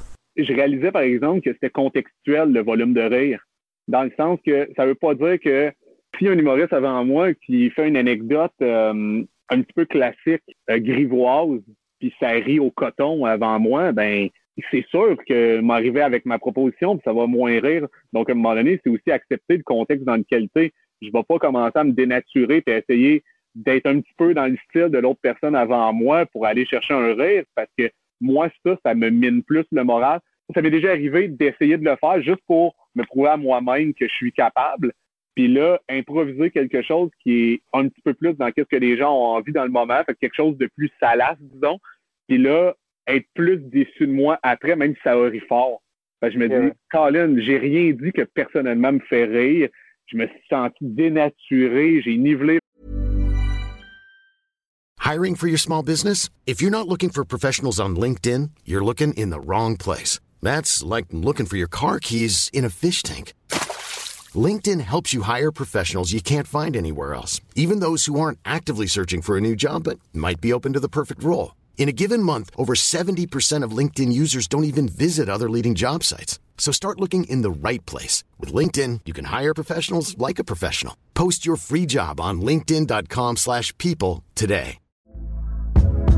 Hey there, it's Michelle Norris. I'm host of a podcast called Your Mama's Kitchen. When I travel, I'm usually looking for a way to find a taste of home when I'm not at home. And one of the things I love to do when I am at home is entertain. And Airbnb allows me to do that. When I was in California recently, I rented a house that had a great kitchen. And when we were sitting around the table, we we're all thinking, we're in someone else's house. Someone could be in all of our homes as well. If you have a home, but you're not always at home, you have an Airbnb. Your home might be worth more than you think. Find out how much at airbnb.com/slash host. Vers le bas, j'ai été démagogique, j'ai été chercher des réactions, puis je les veux pas, ces réactions-là. Quelque part, dans ces moments-là, quand j'ai l'impression que le contexte n'est pas favorable à que je puisse partager ce que j'ai envie de partager, ben j'aime mieux avoir une pire négative que me dénaturer puis avoir des réactions positives, mais moi pas faire ce que j'ai envie de faire. Mais par exemple, vu qu'il vu qu'il y a un contexte, je sais que par exemple, quand on m'a tombé sur un public, parce que mes trucs, c'est, tu sais, j'essaie de, ben, à ma manière, de mieux les travailler que je peux. Donc, je, je, je, suis persuadé que quand je vais tomber sur un public qui va être ouvert à ces propositions-là, ben là, là, ça va rire plus. Puis je perdrais ce, ce public-là qui veulent quelque chose de différent si je m'étais forcé à juste aller constamment faire rire. Il y en a, j'ai déjà dit aussi, moi je veux, je veux pas que, je veux pas plaire à tout le monde, mais je veux que les gens qui aiment ce que je fais fassent pas juste aimer. Je veux vraiment leur donner le maximum de, tu sais, qu'est-ce qu'ils aiment. Je vais aller au maximum de ça pour vraiment qu'ils fassent, OK, ça me fait pas rire, ça me fait vraiment, vraiment rire. J'aime mieux ça que ce soit tout le monde qui fasse, oh, il est pas payé, tu sais. Je veux, je vais aller au maximum de ma proposition. Puis si je m'attardais tout le temps à, comme là, il faut que je fasse rire ces gens-là. Puis là, le contexte est plus difficile, c'est plus hostile pour qu'est-ce que je fais. Donc là, il va falloir que je modifie puis j'aille là. Je serais tout le temps caméléon. Peut-être qu'au niveau de la carrière, ça serait plus payant, mais je me sentirais pas bien là-dedans. Ouais, moi quand, j'écoute euh, tes vidéos et tout ce que j'ai pu trouver, je ris vraiment fort. C'est vraiment, ça me surprend, ça vient me chercher, mais comme je te disais, c'est parce que c'est c'est super original, donc je vois pas les ficelles. Parce que il y a beaucoup de choses que je regarde et je me dis ah c'est bon, et je, trouve ça bon, je me dis ah c'est bien recherché, c'est bien trouvé, ou ça me fait sourire. Mais là je je ris. Ça c'est quelque chose, je vais me souvenir. ah ben avec grand plaisir. Moi dès que je peux faire des compliments, ça, ça me fait plaisir. On va revenir à ton parcours, sinon je vais faire que des compliments. Et, euh... okay. ah, donc tu tu gagnes euh, en route vers mon premier gala, ce qui te permet de faire ton premier gala juste pour rire. Comment ça s'est passé pour toi, le premier gala? Parce que c'est quand même un gros truc. Ouais, le premier, ça a vraiment mal été. Ah, merde. Ouais. Le premier, là, c'était épouvantable. Pour de vrai, le premier, il y a un gala à 6 heures, un gala à 9 heures. Celui à 6 heures, c'était... Je pourrais, je pense que ça n'a pas été un seul rire. Là. Ça a vraiment, ouais, ça vraiment mal été, mais c'était vraiment pas le gala qui était fait pour moi. Ben, tu sais, on s'entend, j'ai pas été pris sur un gala. J'ai été catapulté sur un gala euh, grâce au, concours télé, mais ça fait en sorte que c'est pas l'animateur qui m'a sélectionné qui, a fait je veux vraiment présenter cet humoriste-là à mon public. Fait que moi, j'étais sur le gala de, de Feu Eric Salvaille. C'était pas mon public du tout. C'est un public qui veut, qui veut qui voir des vedettes. Ils veulent pas voir du stand-up, ils veulent voir des vedettes qui essayent de faire du stand-up.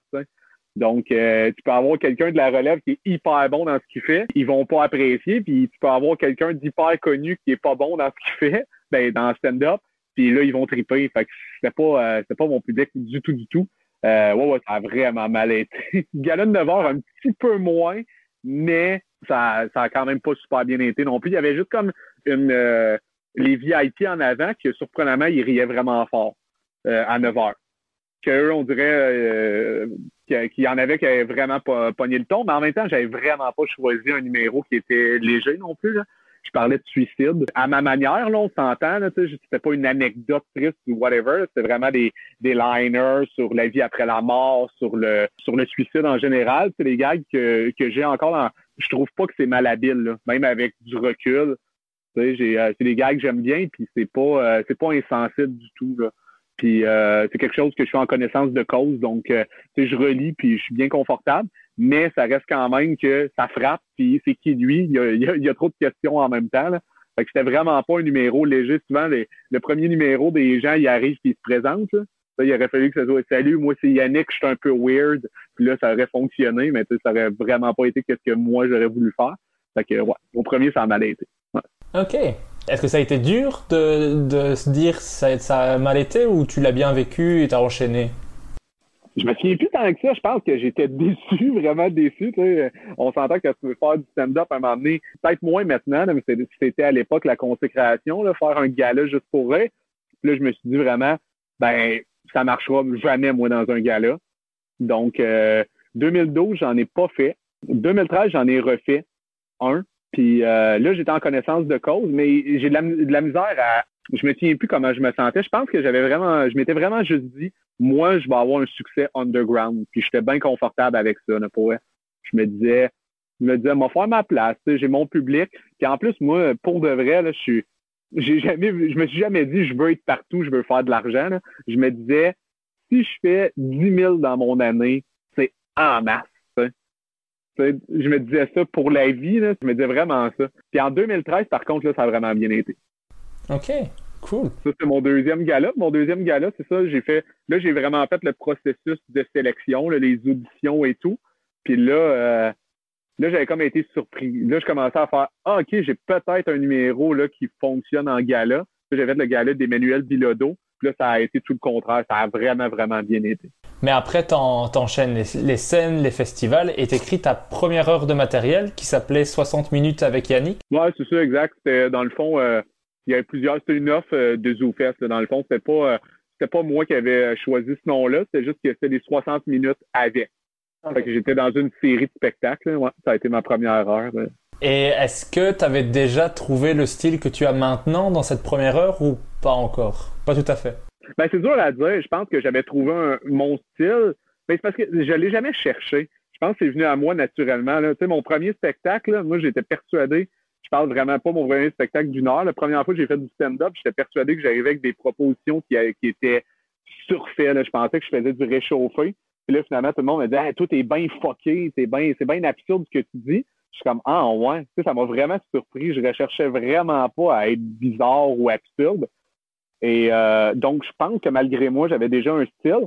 Ben là, c'est sûr que ça s'est raffiné puis j'ai exploré depuis, là, vraiment beaucoup. Mais je pense que j'avais quand même déjà une base, là, ouais. Mais de quoi parlait cette première heure? Oh God, euh, ben il y avait mon, mon truc sur le suicide. Euh, je parlais un peu, c'est un terme quand même récurrent dans mes trucs, la religion. Sinon, je parlais de quoi? J'avais, j'avais un numéro conceptuel au début. J'ai tout le temps aimé quand même les numéros conceptuels, là souvent, mes, euh, mes débuts de show, euh, c'est un concept. Mais sinon, euh, sinon c'est flou le reste. Les, quatre années qui ont suivi, tu as écrit une heure de matériel par an. Est-ce que c'était vraiment une volonté que tu avais de faire une heure par an de nouveau matériel ou ça s'est fait naturellement comme ça? Euh, non, c'est vraiment une volonté. Je me disais, ben, pour moi, c'est juste, je me disais, c'est une année perdue pour avoir une heure de matériel. Et aussi, c'est parce que le public de ZooFest était vraiment mon public parce que je pense même à l'époque, euh, je faisais pas de, je faisais pas deadline. Je faisais pas des 45 minutes dans les bars parce que le monde avait peur. avait peur que le public embarque pas. Moi, euh, je l'ai vécu longtemps. je pense encore même aujourd'hui, les gens sont un peu frileux ils ont tout le temps peur que, que je parle tout le temps une petite, petite niche. Mais euh, je me je me fais tellement dire souvent, moi, là, j'adore. J'adore, mais le public est pas prêt me fait tout le temps dire ça. C'est fou comment je l'entends, comment qu'on on est condescendant avec le public. Là. En tout cas, le temps des premières parties des 15 minutes. Donc pour moi, le ZooFest, c'était la chance d'aller faire une heure de spectacle. Je me disais, ça, c'est mon public. C'est des gens qui vont se déplacer pour voir qu'est-ce que je fais. Donc je serais de passer à côté de cette opportunité-là de faire une heure. À travers ces shows-là, tu as essayé pas mal de choses. Tu as fait plus, des, des shows qui étaient plus stand-up, d'autres qui étaient plus conceptuels. Il y en a même un où j'ai entendu que tu avais fait des chansons, du slam des, mots que tu as inventés dans le spectacle s'appelait Brouillon, je crois. Mais Brouillon, c'est pas mal le squelette pour de vrai de mon one-man show. Les Dalmatiens sont énormes en campagne. C'est pas les mêmes gags, mais il y a des, euh, les numéros, là, en, guillemets. Je travaille pas tant que ça en numéros, mais les segments, disons, euh, j'ai changé beaucoup des gags, mais quand même, tu sais, mon, mon segment sur les néologismes, mon segment sur euh, les gags coupés, des trucs comme ça, ça, c'est des, euh, des contenants que j'ai gardés. J'ai changé de contenu, mais j'ai gardé le contenant. J'ai gardé les, les, plus intéressants euh, pour mon one-man show. Avec ces, ces cinq fois une heure, pourquoi t'as jamais pris une de ces heures et parti en tournée avec celle-là? Tu, tu, pensais que c'était pas assez bon ou tu voulais vraiment quelque chose de, de différent ou je sais pas? Ouais, ben le, le, ouais, le mot bon est difficile parce que oui, je trouvais ça assez bon, mais je trouvais pas. Je me disais que c'était pas encore ça pour me me déplacer. J'avais pas l'impression d'assez maîtriser mon style et arriver avec une euh, assez grande confiance pour aller convaincre n'importe quel public parce que j'étais conscient qu'il allait avoir des réticents dans les salles. Puis là, j'étais habitué de jouer devant un public qui veut ce type-là d'humour. Puis là, je savais que j'avais une ligne à trouver entre de temps à autre aller vers un peu plus que ce que le grand public veut, puis paf, à revenir. Fait que moi, mon but, c'était quand même d'avoir peut-être 15-20% d'un peu qu'est-ce que le grand public veut sans me dénaturer. Juste être capable de trouver. C'est Simon Leblanc m'avait déjà dit ça, puis je trouvais que c'était une bonne métaphore. Il disait, tu sais, mettre du sucre sur ces trucs. Puis c'est ça que je cherchais un peu, mettre du sucre sur mes trucs pour pouvoir faire passer euh, qu'est-ce que je veux, que, que à ZooFest, c'était 100% quest ce que je voulais. Puis là, j'étais face à un public qui voulait ça. Mais là, il fallait, je trouve, juste le 20% de faire, OK, il faut que j'aille juste une petite affaire là. Puis des fois, c'est même pas des numéros. C'est juste ajouter des fois des, petits commentaires par-dessus le gag qui fait en sorte que le grand public, là, oh, ils comprennent. Ils comprennent mieux le personnage, c'est plus clair. C'est ça que je vais aller chercher. Pour moi, c'était d'explorer chaque année. C'était comme une exploration d'essayer. Euh, tu sais, euh, mon, mon premier spectacle, c'était que stand-up. La deuxième heure, c'est plus conceptuel. La troisième heure, là, j'essayais complètement autre chose, un petit peu plus des, euh, du stand-up plus personnel. je me disais, moi, essayer un peu d'aller là. Il y avait beaucoup d'exploration. On va voir OK, c'est juste que où je peux aller sans me dénaturer. Puis là, à un moment donné, faire un amalgame de tout ça, puis garder le, le best-of, si on veut. Donc, moi, je, les aimais assez, les heures, mais je, les trouvais peut-être un petit peu hermétiques. Un petit peu trop hermétiques pour me rendre, exemple, dans une salle de 500 personnes au Saguenay, puis qu'il y en ait 300 là-dedans, que qu'est-ce qu'ils connaissent de moi, c'est le gars à télé, où ils ont le web, puis là, pas du tout mon stand-up, puis j'arrive, puis ils font Oh mon Dieu, ok, c'est je m'attendais pas à ça, c'est plus atypique que je pensais, c'est plus singulier, puis on s'entend que le monde, c'est pas ça qu'ils vont dire, ils vont être moins polis que ça, ils vont faire c'est pas drôle. Fait que c'est pour ça que je me disais il faut que ça faut juste que je trouve le moyen que ce soit moins hermétique. Tu as aussi fait un show avec, cette, avec les trois derniers spectacles qui s'appelait Triptyque, qui durait trois heures, trois heures de spectacle avec une entracte. Est-ce que c'était pas épuisant de jouer trois heures sur scène? Euh? Ouais, vraiment, vraiment. Parce que des fois, il y a des, humoristes que tu aimes vraiment beaucoup, puis après 40 minutes, tu as compris la mélodie ou tu as compris la mécanique qui revient tout le temps. Puis même quelqu'un qui va pas consommer d'humour à un moment donné, il saura pas qu'il a compris la mécanique, mais le fait qu'il rit moins, c'est parce qu'il l'a compris sans être capable de le verbaliser qu'il l'a compris. Fait que là, de faire trois heures, moi, je me disais, ça, c'est le test ultime de savoir si je vais rire assez, assez bien mes mécaniques. C'était vraiment ça l'idée. Je me disais pas, j'ai envie de faire un show de trois heures. Je me dis, j'en ai besoin pour me confirmer que je vais assez euh, mes formules. Ok, d'accord. Mais j'ai aussi entendu dans les podcasts que tu disais que euh, le fait d'animer des soirées d'humour, ça t'avait beaucoup aidé dans la création et dans l'écriture. Ah, pourquoi? La confiance. Euh, t'as pas le choix de faire euh, du matériel de façon récurrente à un moment donné, tu es un peu assis de OK, ce numéro-là fonctionne, je vais aller le refaire, je vais aller le refaire. à un moment donné, à force d'animer, des fois, euh, tu n'as même pas écrit ou tu as juste pris une note, puis là, tu arrives, puis ça rend encore plus organique ce que tu fais, parce que tu sais, tu peux pas être plus naturel que là, tu es dans t'improvises. Et là, j'ai commencé à plus écrire mes numéros sur scène et noter qu'est-ce qui fonctionnait.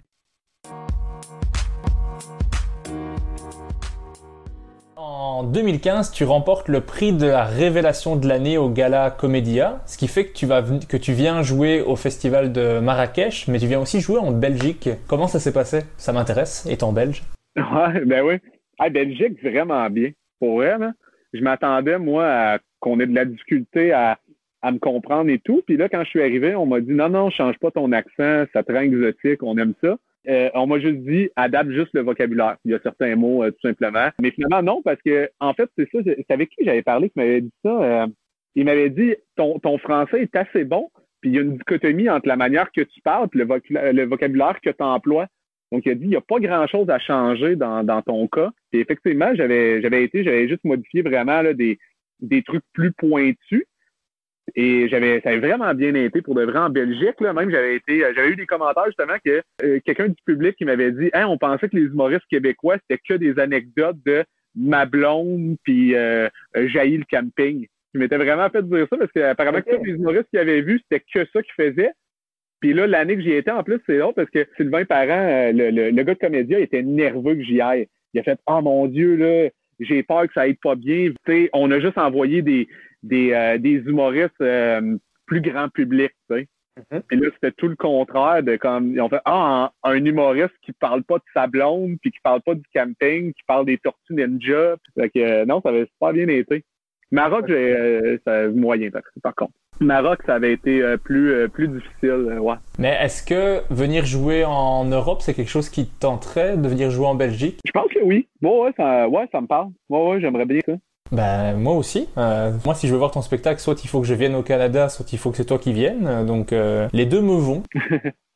Ah, je pensais que tu habitais au Québec. C'est ça que j'avais compris au début. Ah non, non, non, j'habite euh, en Belgique, mais je suis un très gros fan du, du Québec et de, des humoristes québécois. C'est ce que j'écoute le plus. C'est mes humoristes vraiment préférés avant les Américains, avant les, avant les Français, avant les Belges. J'ai ce rêve un peu en tête de venir jouer au Canada et de faire l'école nationale de l'humour, mais euh, c'est beaucoup d'argent et enfin c'est beaucoup de réflexion quoi. Ouais, je comprends. Ben, je te le souhaite. Euh. Merci, c'est gentil. Ensuite, en 2017, tu crées la série Les Prodiges, que j'ai vraiment adoré. Franchement, j'en ai, pleuré de rire. Je trouve ça tellement, tellement euh, créatif et drôle. C'est tellement gros les situations parfois que ça pourrait être ridicule mais non, on y croit tout le temps de, par, par le fait que vous jouez bien, tous les deux, et tout me fait rire dans cette série. J'ai découvert cette semaine-ci en faisant mes recherches, je connaissais pas, et vraiment, j'ai trouvé ça super bon. Je connaissais beaucoup euh, Like Moi, parce que ça, il y, a pas mal de vidéos qui sont, qui sont devenues un peu virales par chez nous. ah ouais? Par exemple, la, vidéo euh, Je suis pas raciste, mais elle a, elle a quand même pas mal tourné. Il y a la vidéo Salut la gang, qui me fait mourir de rire. J'adore cette vidéo. Ça veut dire qu'en Belgique, je pourrais arriver puis faire des spectacles, puis il y aurait un peu de gens quand même. Là. Franchement, parmi les humoristes, il y en a quelques-uns qui, qui te connaîtraient. Et si on, si on, on, voulait mettre ça en avant, on pourrait mettre la série Like Moi. Ah ouais, ouais, ouais. Ça serait pour dire, bah oui, c'est le gars dans la vidéo. Ouais, ouais dans ce sens-là. Mais, mais like moi aussi, ça, ça m'intéresse un peu d'en discuter avec toi. Comme il y a beaucoup d'humoristes dedans, est-ce que vous aviez droit à faire des suggestions ou à proposer des choses ou à écrire ou c'était euh, très euh, cadré? Euh, ouais, c'est quand même assez euh, cadré. Là, les, on peut proposer des, idées de sketch. Au niveau des textes, par exemple, on respectait vraiment ce qui était écrit. C'est Marc Brunet qui écrivait les textes, qui est un auteur très respecté. C'était bien écrit, ses mots étaient vraiment choisi, puis dans Like Moi, il y, avait vraiment un choix de mots qui était important, donc on pouvait pas arriver en modifiant. Euh, donc non, c'était assez... Euh, on apprenait vraiment les, textes à la lettre. Ouais. Grande liberté, par contre, au niveau du jeu, on se sentait pas brimé du tout. C'était super intéressant de, de jouer ça. C'est du bonbon là, pour vrai. C'est vraiment plaisant à jouer. Là. Bah alors vous êtes euh, juste euh, des, des, bons comédiens parce que je trouve que la série est vraiment euh, efficace tout en étant intéressante. Il y a du propos. Je trouve que bah, tout le monde joue bien. Je trouve ça super bon. Il y, a, il y a eu des adaptations par chez nous, je pense, que je n'ai même pas regardé parce que je comprends pas qu'on adapte quelque chose alors qu'on parle la même langue. J'ai un blocage avec ça. Je me dis mais non, la version de base est très bien. Pourquoi l'adapter? Je je comprends pas. Je, suis d'accord. Ben j'ai vu le contraire aussi. C'était appeler mon agent en, en France qui ici a eu euh, une adaptation et ça n'a pas très bien fonctionné. Euh. donc, tu sais, des, deux côtés, je, suis bien d'accord de appeler mon agent, c'était sur Netflix, j'ai bien aimé. C'est ça au Québec, ça n'a pas fonctionné. J'ai pas compris non plus pourquoi. Non, je suis d'accord avec toi. Des, quand c'est la même langue, là, écoutons euh, l'original. Bah oui, il y, a, eu ça surtout, c'est avec le film Starbuck, avec Patrick Huard, qui est vraiment génial, qui est super drôle. Et ils ont fait une version française qui a fait un, beat complet, mais je comprends pas pourquoi pourquoi le, devoir l'adapter. Le truc est très bien. En plus, c'est vraiment pour faire à l'identique. J'ai vraiment pas compris. C'est peut-être moi qui suis trop euh, fan du, Québec et qui ai trop de facilité avec euh, la compréhension de l'accent et tout ça, donc ça me bloque pas du tout. Mais non, mais je suis d'accord avec toi parce que même les, mais surtout en humour euh, même les trucs, des, des, traductions, des adaptations de films américains là aussi là, ou juste des, quand c'est doublé t'as pas le même rythme, c'est pas. Euh, je non, je suis pas fan non plus euh, d'adaptation. Puis même en faire là, des taxis, qui est, qui est un, classique quand ils l'ont adapté avec Jimmy Fallon. Euh, c'est pas un film qui a eu énormément de succès. Ça fonctionnait comme moins ou dîner. le, dîner de con. Non, je suis pas fan non plus d'adaptation, surtout au niveau quand c'est de la comédie. Là. Ouais. Ben oui, mais surtout, surtout quand, c'est la même langue. Je comprends qu'il y a des blocages pour ceux qui parlent pas l'anglais, par exemple. C'est vraiment un blocage, même si des sous-titres, c'est une, une, possibilité. Mais ah, il y a quelques mots où il y a les. Enfin, je sais pas. Par contre, moi, j'ai pas vu les adaptations de Like Moi, à part quelques sketchs en France. Et pour de vrai, je trouvais ça vraiment bon, pour de vrai. Les sketchs que j'ai vus, j'ai trouvé très drôles. Les comédiens, j'ai trouvé hyper bons. Là. Même qu'à un moment donné, j'étais un peu comme des fois, j'essayais de reconnaître celui qui, qui jouait un peu. J'ai il est meilleur que moi, lui. je vais aller voir alors, je te dirai. Est-ce que le, le, rôle de comédien, c'est quelque chose que tu veux développer ou euh, pas plus que ça? Ah, c'est, ça, aussi, je pense, je suis un petit peu, euh, un petit peu cyclotimique par à mon, à mon rapport avec le jeu. Là, parce que quand un spectacle va vraiment mal, je me dis, moi, être un comédien. Puis quand il y a un tournage que j'ai l'impression qu'il va mal, je me dis, non, non, je suis un humoriste. fait que, euh, ça dépend. Mais non, j'aime vraiment jouer. J'aime ça, l'abandon. Mais j'aimerais ça un jour, par exemple, faire de la composition parce que dans Like Moi, je sais jouer juste, mais je joue quand même beaucoup dans mon ton. Euh, des personnages qui sont près de moi, puis on s'entend, c'est des situations qu'on joue. Donc, euh, j'ai jamais encore joué de la composition un personnage qui est loin de moi. Là. Donc, ça m'interpelle, mais j'ai pas la prétention de dire que je, je sais pas si si, je suis capable. Je me définis pas non plus comme un comédien. Je me définis plus comme un humoriste qui est capable de jouer. Bah en tout cas, de, ce que j'ai vu en, comédie, moi je trouvais ça bon. Dans Les Prodiges, je trouve ça très bien fait. Les moments où tu t'énerves me font tellement rire sur le plateau quand tu, quand tu cries sur tout le monde, mais qu'est-ce que ça me faisait rire? Les scènes avec euh, Louise Richet euh, que vous avez réussi à avoir, je trouvais ça super drôle. Ah, mais cette série est, top, mais like moi aussi. Après, en 2018, tu as aussi lancé un podcast toi-même. Tu as lancé Ça ou Ça avec euh, Mehdi Boussaïdan. Vous receviez des humoristes et vous leur proposiez des choix complètement impossibles et farfelus. D'où est venue cette envie de faire le podcast? C'est parce qu'on jouait des fois à ça, Mehdi et moi, on, on invente nos questions, on a inventé le format podcast, mais le jeu est un jeu euh, populaire. Moi, j'aime beaucoup les podcasts, j'aime ça, euh, j'aime ça écouter des gens parler un peu de leur parcours, euh, raconter des anecdotes, échanger. Mais je me disais, ah, il n'y a rien qui est vraiment juste complètement ludique, du moins Québec, là, je parle, j'en avais pas entendu à ce moment-là beaucoup. J'ai fait, ah, ça, ça, pourrait être intéressant de faire. Euh, c'était aussi dans ma volonté d'avoir une certaine récurrence dans le contenu web que j'offre. Avoir une présence web en ce moment, c'est presque euh, essentiel. dans, je ne sais pas si c'est comme ça partout, mais en ce moment au Québec, en tout cas, c'est quelque chose pour de vrai qui peut vraiment euh, changer la donne au niveau de la vente de billets puis permettre vraiment de vivre pour vrai. Donc, je me dis, ah ben ça, je me vois faire ça. Et je suis quand même un gars de groupe. J'aime ça faire des travaux d'équipe. Euh, donc, euh, c'est ça, m'associer avec Mehdi, je me demande euh, la tâche facile. Le mix entre ton style et le sien donnait vachement bien et les propositions étaient du coup... quand tu, toi, tu, toi, tu proposais deux choses, c'était différent de ceux que Mehdi proposait. On voyait les deux univers. Est-ce que vous avez fait le tour ou vous allez encore en faire d'autres? Non, on n'en fera plus parce que ben on n'avait plus le temps, nos horaires, c'était difficile de, se coordonner, euh, ça, ça concordait pas nos disponibilités. À un moment donné, on voulait recommencer, mais là, on avait l'impression déjà d'avoir perdu un petit peu le, momentum. Euh, c'est difficile pour le vrai quand être deux, là, c'est difficile. Surtout, Mehdi aussi travaille beaucoup. On n'a pas les mêmes genres d'horaires. Mehdi tourne beaucoup plus que moi. Dans, euh, tourner dans, pas dans le sens de spectacle, dans le sens de, tournage. Il, joue beaucoup, Mehdi. Et voilà, je pense que j'avais plus non plus l'énergie. Euh, à, l'époque, j'aimais beaucoup ça, que ce soit un ton très léger, très ludique. Euh, là, si je faisais un, podcast, j'aurais envie que ça, tombe un petit peu plus. dans, dans, ben encore là, je pense qu'il y avait la volonté de faire rire à un moment donné. Puis c'est quand même épuisant, ça, ça, dans le sens que on peut perdre les gens parce que ça va trop loin, mais en même temps, c'est d'aller un peu loin que les gens y veulent, puis on le faisait devant le public. Parce que compter des anecdotes devant le public, les gens sont. Ils embarquent dans l'anecdote, on les tient en haleine. Mais là, avec des questions, à un moment donné, des fois, ça peut être épuisant pour les gens parce qu'il y a beaucoup de, logique puis de, gens de, ben, d'imaginaire. À un moment donné, ça peut devenir épuisant vu, qu'on parle de rien de concret.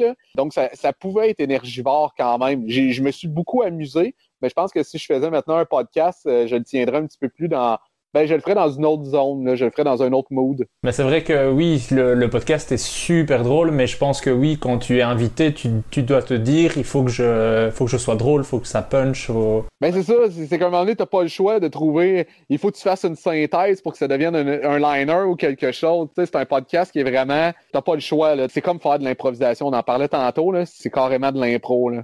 Ben, je, le, je le trouve vraiment chouette pour ceux qui ne connaîtraient pas le podcast. Allez écouter ça. Ça, ça, ne, ça ne vieillit pas, donc peu importe quand vous le découvrez, euh, ça reste vachement sympa à écouter. C'est super ludique, comme tu disais. euh. Je continue les compliments, hein, surtout en fait. Et après, depuis 2018, tu tournes avec ton spectacle, donc qui s'appelle Les Dalmatiens sont énormes en campagne. Pour comprendre la joke, t'es sur une affiche à côté d'une vache. Euh, déjà, la vanne du nom du spectacle me fait rire, donc c'est un bon début pour le spectacle. De quoi parle le spectacle? Ah, il parle de, pour le reste de, de, de beaucoup de choses. Tu sais, euh, le, le titre du spectacle, c'est ça, il y a des gens. Ben, premièrement, ça filtre un peu les gens. là. Il y a des gens, des fois, qui me disaient Comment ça, ton spectacle? Ça, ça dit que c'est les Dalmatiens sont énormes en campagne, puis sa photo, c'est une, euh, c'est une vache. C'est censé être un chien. J'étais comme, hey, écoute, le spectacle n'est pas pour toi. Tu sais, ça, ça filtre déjà. Si tu comprends pas ce blague-là, pour vrai, là.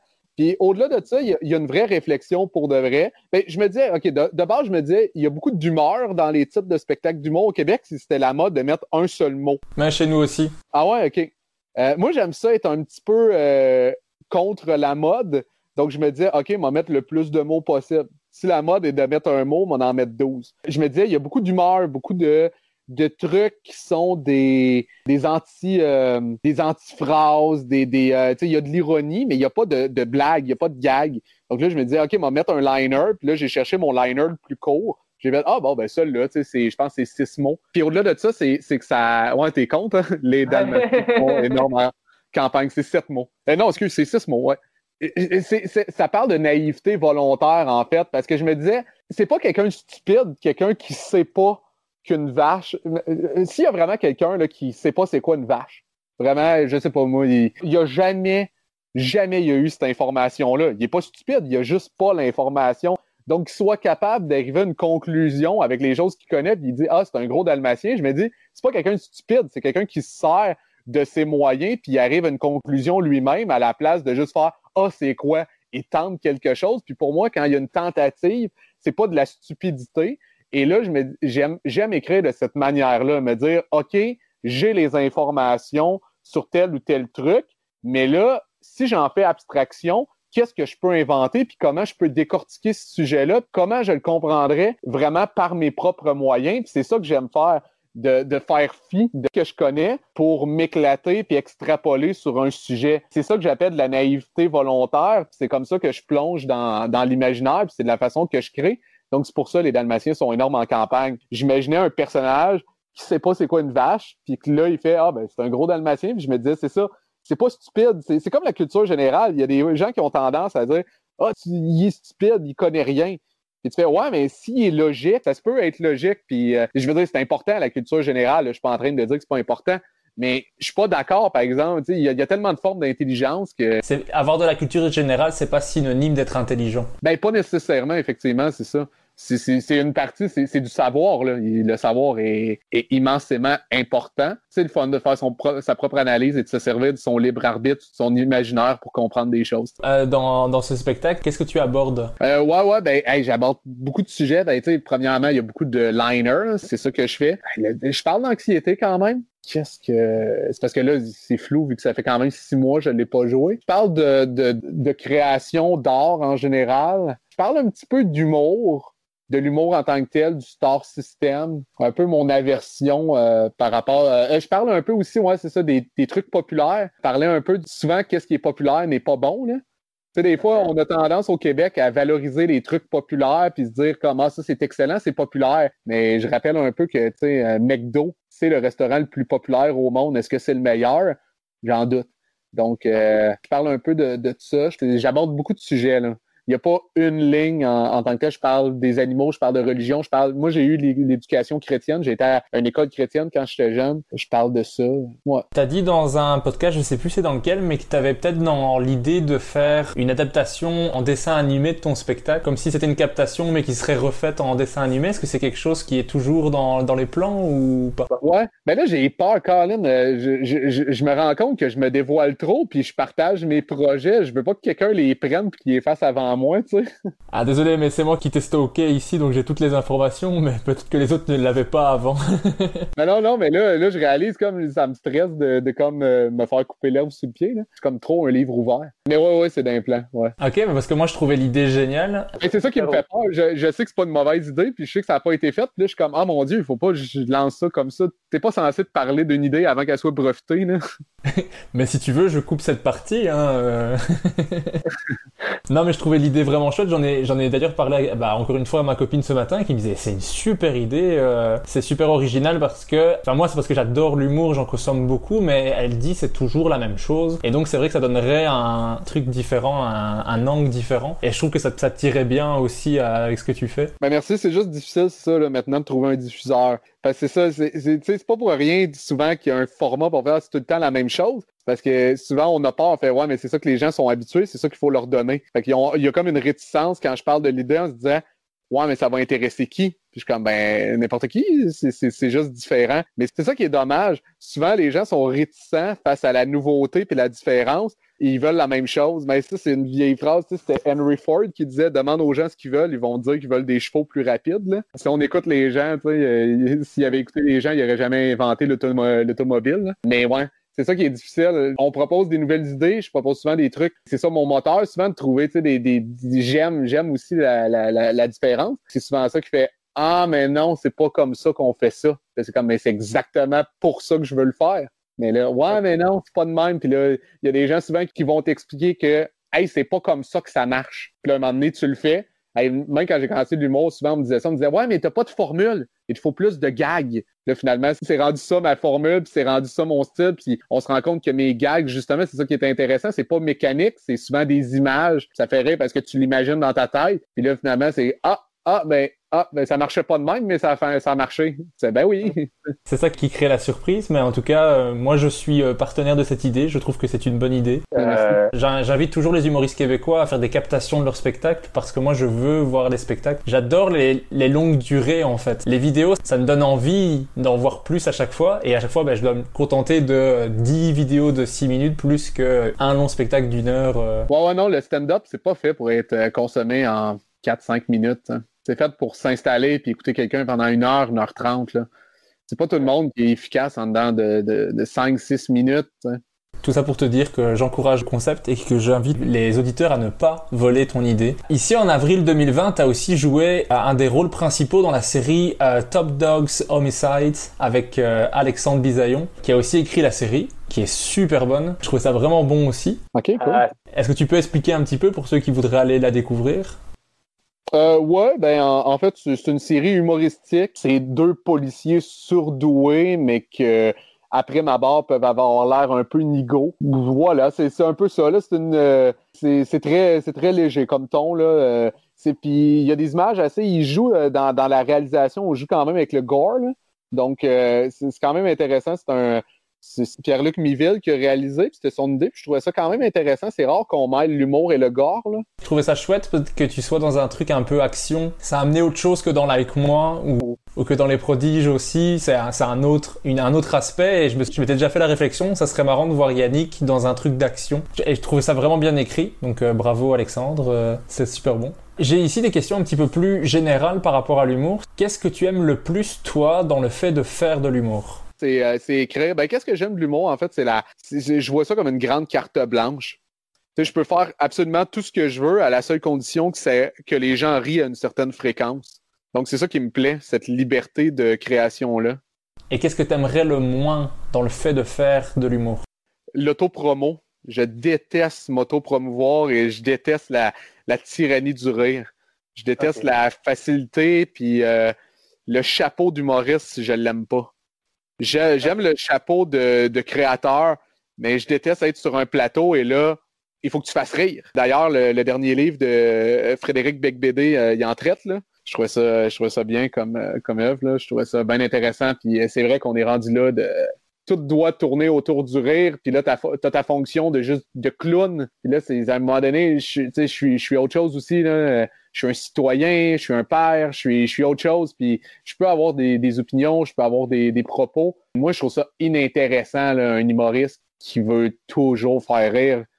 Je trouve que ça donne une personnalité c'est unidirectionnel. Tu sais, dans un film, c'est inintéressant. Quelqu'un qui n'a pas de dimension, qui a une seule fonction, c'est pas intéressant. Donc, en société, je trouve ça inintéressant aussi, un humoriste qui est vraiment, c'est juste, il faut que je fasse rire, puis là, il arrive, puis il se met en mode comique, puis il se met en mode showbiz. Je, je trouve pas ça intéressant. Moi, ce que je veux voir d'un humoriste, c'est quelqu'un qui qui traite des sujets qui l'habitent, puis qui est capable de d'ajouter de la finesse. Et cette finesse-là fait en sorte que ça devient euh, rigolo et que ça fait passer qu'est-ce qu'il a envie de partager pour moi, c'est ça, ça, qui rend un humoriste intéressant.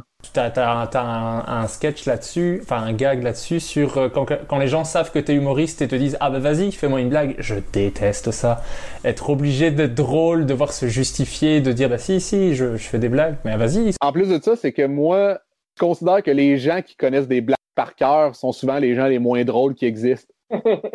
si tu as toujours des blagues dans ta poche, c'est que t'es pas super rigolo. Quelqu'un de comique va juste être comique dans son naturel en parlant, en échangeant. Mais si tu me dis, vas-y, sois drôle, je suis comme, ben non, non, man, va sur YouTube. Ouais, je suis assez d'accord avec ça. Je, voulais, je voudrais te demander, quelle serait ta pire scène? Tu avais parlé d'une, c'était une corpo où tu jouais 8 minutes, on avait pris ton micro, on t'avait poussé de la scène. Mais du coup, je connais celle-là. Est-ce que tu saurais m'en raconter une autre? Ouais, ben, il y, a un spectacle, je me souviens, que j'avais fait. Euh, mon gérant avait euh, omis de me, parler que c'était des enfants dans la salle de spectacle. Et euh, j'avais comme de la route à, faire. J'ai fait un bon trois heures de route.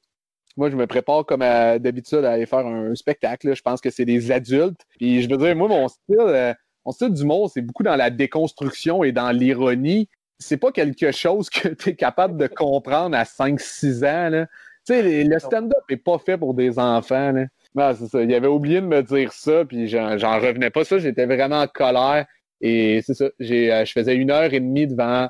Je pense que la moyenne d'âge, c'était 7 ans. C'est pas, c'est pas moi. Là. Et les gens étaient assis à terre. Je peux pas faire des gens. Je peux pas faire rire des gens assis par terre. je comprends ça. Moi, j'avais joué devant ma, devant ma nièce qui pourtant m'adore. Le public avait vraiment bien ri, mais ma nièce vient me voir à la fin du spectacle pour me dire c'était vraiment pas drôle. Hein. Merci. mais c'est normal. Comme tu dis, le stand-up c'est pas prévu pour des enfants. Ben non, c'est ça. Et si je te demandais par contre quelle serait ta meilleure scène, celle qui t'a marqué le plus? La première fois mon spectacle a vraiment bien fonctionné de A à Z, pense le Club Soda, c'est sûr, c'est. Club Soda, c'est là que j'ai fait ma première médiatique. Euh, j'étais terrifié, j'avais peur des, des mauvaises critiques. Euh, tu travailles fort. Peu importe si le spectacle a eu des, des bonnes ou des mauvaises critiques, c'est que il y a quelqu'un qui a il y a des gens qui ont travaillé fort derrière ça.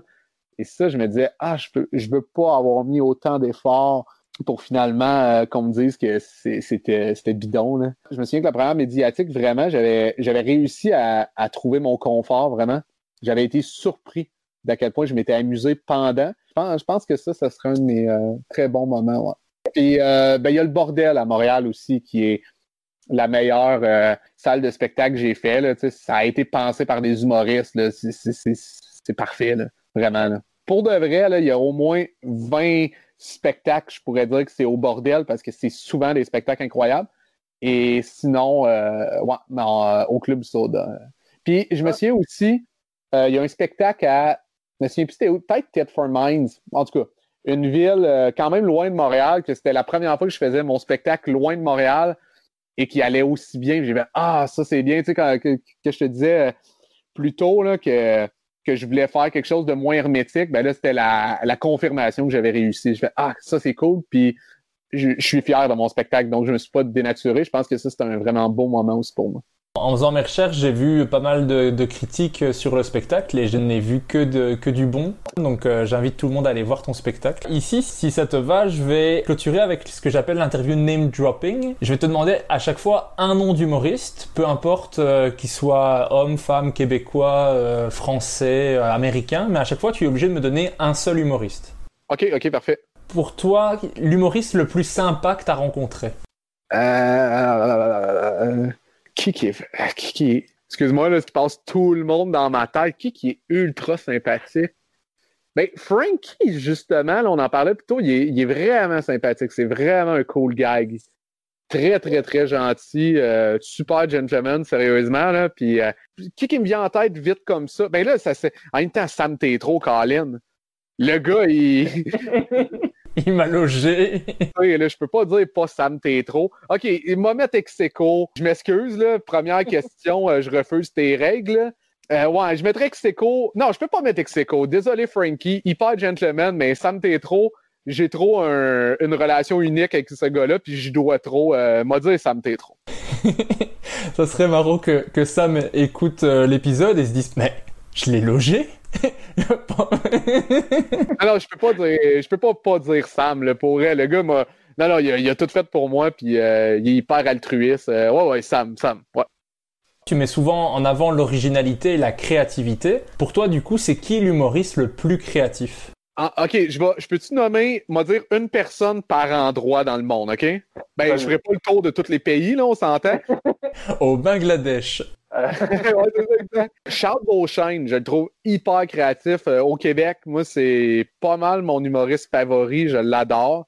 Je dirais Charles Beauchesne au Québec. J'adore en Australie Tim Minchin. Je- moi, c'est mon, c'est mon idole. En Angleterre, Eddie Izzard. Pour vrai, il m'éblouit. Je, je capote sur euh, cette personne-là. Aux États-Unis, j'aime vraiment Dimitri Martin. En France, qui, qui est vraiment original, j'allais dire, il y a un nom qui me vient en tête, mais attends, qui, qui est vraiment, vraiment original? Il y avait. il y a- ah, ben, en, euh, en Suisse, Thomas Wiesel. Je le trouve Oui. hyper. Je le trouve super prolifique. Je- En Belgique, euh, comment que ça. C'est Julien. J'avais rencontré, j'avais vra- j'avais vraiment aimé son spectacle. J'avais été voir son spectacle d'une heure, j'avais trouvé super bon. Il est roux, euh, il est comédien aussi.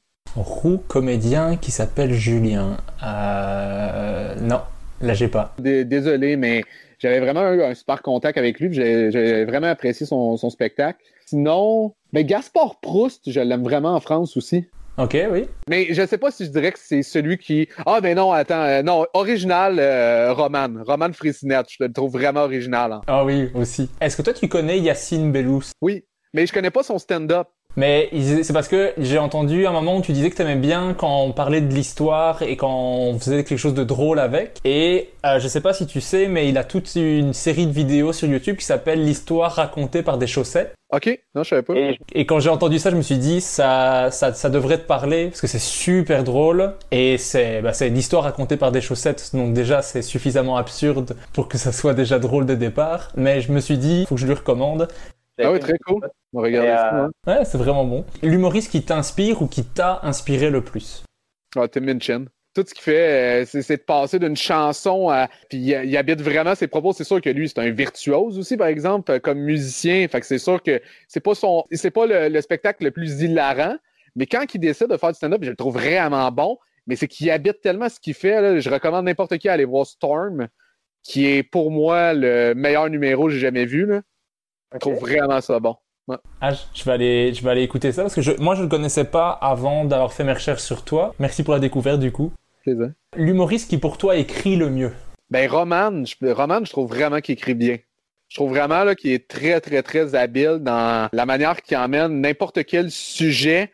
On dirait des fois qu'il. Je suis souvent d'accord. euh, moi, euh, d'ailleurs, euh, j'ai pas besoin d'être d'accord avec toi. J'aime ça aller chercher l'opposition. Moi, je pense que c'est vraiment important dans la vie l'opposition. Puis je trouve même que ces tensions, on a tendance à en manquer. Puis les discours sont moins nuancés qu'auparavant. Tu sais, exemple, Bill Burr, c'est rare, je suis d'accord avec lui, mais je trouve qu'il le fait bien aussi. Mais Roman, il y a beaucoup de, de prémices que je fais Ah oui, et c'est déjà quelque chose. Je me suis dit, j'aimerais ça parler de ce sujet-là, puis j'ai jamais trouvé l'angle, moi, pour faire Ah, ça, ça va rester drôle. Puis là, je le vois, puis je suis comme, mon Dieu, il a réussi à faire quelque chose d'hyper punché. Donc, euh, ouais, Roman, je le trouve vraiment habile. Mais en plus, euh, il, a, il a une chronique régulière sur une émission qui s'appelle Click. À chaque fois, il, il est inventif euh, et créatif. euh, c'est c'est vraiment fort, de façon régulière. Oh, c'est impressionnant, ouais, ouais.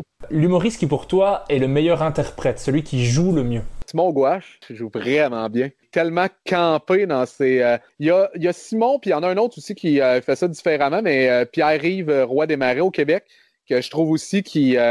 les deux, d'une manière différente, ils assument tellement. Simon, là, le calme, quand, quand il joue une situation qu'il a parlé en stand-up, puis là, il joue le personnage, il est tellement assumé. Je le trouve vraiment bon quand il joue. Puis Pierre-Yves aussi, je le trouve très assumé dans ce qu'il fait. Je comprends les deux. Un humoriste que toi, tu es fier d'avoir fait rire. Simon, justement, m'a renommé Simon. euh, quand qu'est-ce qu'il a dit à ton podcast la dernière fois, ça m'a vraiment touché. En plus, Simon, je me souviens, je l'avais vu, je- mon premier spectacle euh, que j'ai fait à Montréal, il était là, je le connaissais pas du tout, je connaissais personne en, en humour, puis je l'avais vu sur scène, j'avais vraiment trouvé bon. Je l'ai trouvé très, très bon. Après que j'avais joué, il m'avait dit, il avait pris le temps de me dire, t'es vraiment bon, tu vas te rendre loin. Puis ça m'avait vraiment fait chaud au cœur. Donc, c'est comme le premier que je me souviens que ça m'avait vraiment fait plaisir de le faire rire, puis qu'il me dise euh, de, de manière aussi chaleureuse que j'allais. Ça m'avait donné beaucoup de confiance. Euh, C'était une belle tape dans le dos, puis encore à ton podcast dernièrement, je fais. C'est vraiment quelqu'un que je suis tout le temps fier de, après toutes ces années, de ne pas le décevoir. Ça a été une, une des premières personnes aussi à, c'est ça, m'envoyer une, à me, à me faire une belle tape dans le dos. Dans le podcast, ton nom a popé plusieurs fois. Il y a plusieurs personnes qui ont, qui t'ont recommandé, en tout cas euh, chaudement. Je t'invite à écouter du coup. Je sais pas Ok, pourquoi. ben, ben, tu ok, cool, ben oui. Ici, à la toute toute fin, je te demande de choisir entre deux humoristes et tu dois me dire lequel te fait le plus rire toi. Donc c'est vraiment subjectif. Toutes les personnes qui sont citées sont bourrées de talent et c'est toutes des gens que tu apprécies. Sinon, c'est trop facile. Ah, je- j'espère pas insulter personne, mon Dieu. Il faut- C'est vraiment pas le but. C'est juste de dire celui qui, qui vient te chercher le plus. Oh, ouais, je comprends. Entre Catherine Levac et Adib Al-Khalidé. Adib. Euh, Catherine, je la trouve super bonne, je la trouve super efficace, mais il y a quelque chose d'Adib qui vient me rejoindre dans l'humanité. Il y a vraiment une proposition. euh, je me reconnais euh, quand. Ben, c'est pas que je me reconnais, là, mais il y a vraiment une sensibilité. Alors, c'est parce que c'est tout le temps, j'ai l'air de dire que l'autre personne l'a pas. C'est ça qui est difficile. C'est pas, je dis qu'il. dans la démarche, tu sens tellement que c'est. Il a envie de partager quelque chose que là-dedans aussi, je me reconnais dans la dans la proposition qui il veut pas il veut pas juste faire rire Adib, tu sais. Puis Catherine, elle, me fait beaucoup rire, je la trouve hyper efficace, je la trouve intelligente et tout. Mais Adib, il y a quelque chose qui vient me chercher dans l'audace et dans à quel point il est, il est vrai, puis qui est habité, qui habite son propos. S'il y a une idée qui fonctionne pas du premier coup, il va pas la retirer de son spectacle. Il va faire, il, il y a- il y a ses tripes là, il, il y a, il y a quelque chose, qui, il y a une proposition qui est tellement véritable là-dedans qui fait non non, il faut que je dise ça. Donc, moi, trouver la manière que ce soit drôle, que c'est ça. ouais, voilà. Choix suivant entre euh, Jer Alain et Thomas Levac. Puis juste mentionner, par exemple, presque avec n'importe quel autre humoriste qu'on aurait nommé puis qu'on aurait dit Cat Levac, j'aurais dit Cat Levac, par exemple.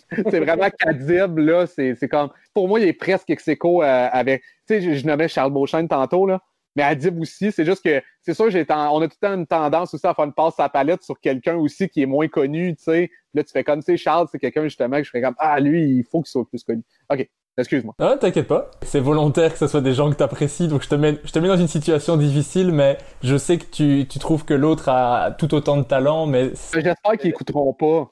Je veux pas. euh, les- on est tous fragiles. Je veux pas blesser Colin. Elle pourrait me détruire pour un mois là, si j'entendais.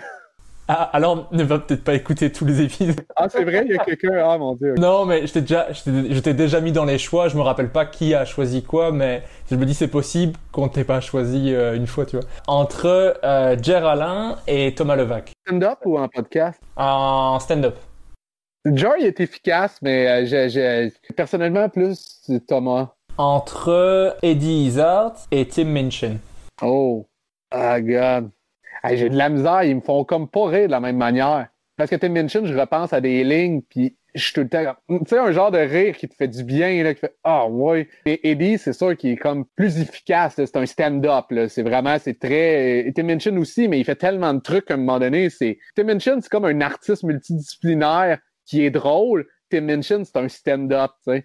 Fait que je- à la fréquence du rire, je pense que je dirais Eddie Izzard, mais Tim Minchin, par contre, c'est lui que j'ai le plus de phrases vraiment qui sont quasiment devenues des mantras, là, qui sont devenues vraiment des, des phrases qui me font du bien, puis je me répète, puis j'en ai d'encadrer de tes mentions. C'est vrai que la question est à chaque fois dans le sens celui qui te fait le plus rire, mais moi il y a des gens qui me font rire plus, mais que d'autres me touchent plus. Exact, puis c'est parce qu'en plus, même moi, pour des humoristes, ça se peut que j'aille vers, tu sais, j'ai même dit Antadide puis Catherine, tantôt j'ai dit ça, mais dans le fond, peut-être je ris plus à Catherine, mais moi, ça se peut qu'un humoriste me fasse plus rire, mais que j'aime mieux un autre quand même. Je recherche pas tant que ça le rire à tout prix quand j'écoute de l'humour. Il y a des gens qui me font pas rire fort, mais que je pourrais écouter pendant une heure et demie parce que j'adore ça, puis profondément, je trouve ça meilleur puis plus drôle, mais m'a plus rire fort à l'autre personne.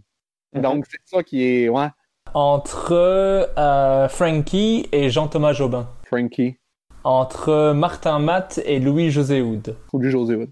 Entre Simon Gouache et Maud Landry. Hey, c'est difficile, celle-là aussi. Je ris pas pour les mêmes raisons. Maud va me surprendre par, par, euh, par les angles. Il y a des gars qui font Ah ouais, c'est vraiment bien trouvé. Puis là, mon, mon rêve m'a trouvé ça bon. Puis Maud, des fois, il y, a, il y a quelque chose, je fais Ah mon Dieu, ah, ça c'est une ligne. Colin, je suis jaloux de cette ligne-là. Puis Simon, ça va être quelque chose juste que je, je peux pas faire. C'est juste quelque chose que je fais OK, c'est juste autre chose. Tu sais, pour moi, Simon, c'est un virtuose dans quelque chose qui est comme pour moi tellement différent. C'est comme un, un professionnel du tennis qui regarde un joueur d'un autre professionnel, mais d'un autre sport qui fait Ah, lui, il est vraiment bon hockey, je pourrais pas faire ça.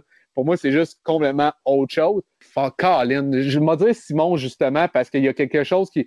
Maud m'a- aidé dans un mode des fois plus analyse. Parce que justement, c'est quelque chose de.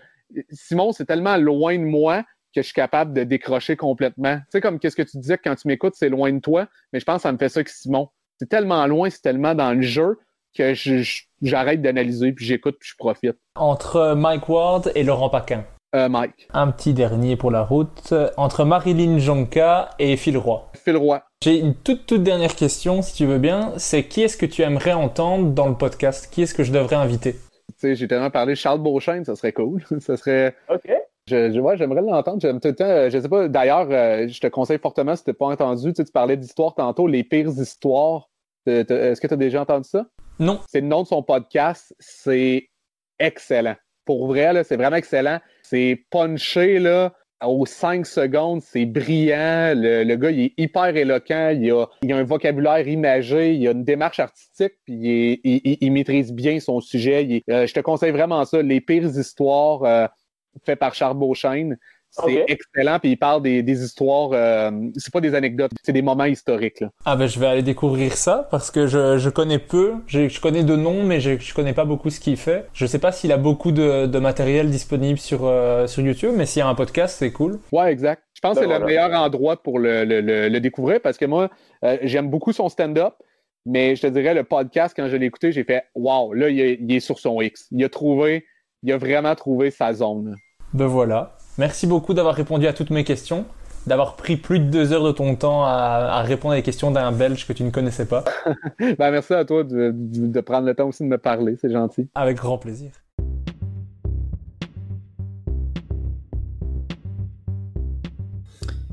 Merci d'avoir écouté Humeur humoristique. N'hésitez pas à donner votre avis, à vous abonner et à le partager autour de vous. Si vous avez détesté, écoutez le suivant. Il sera mieux. Bisous.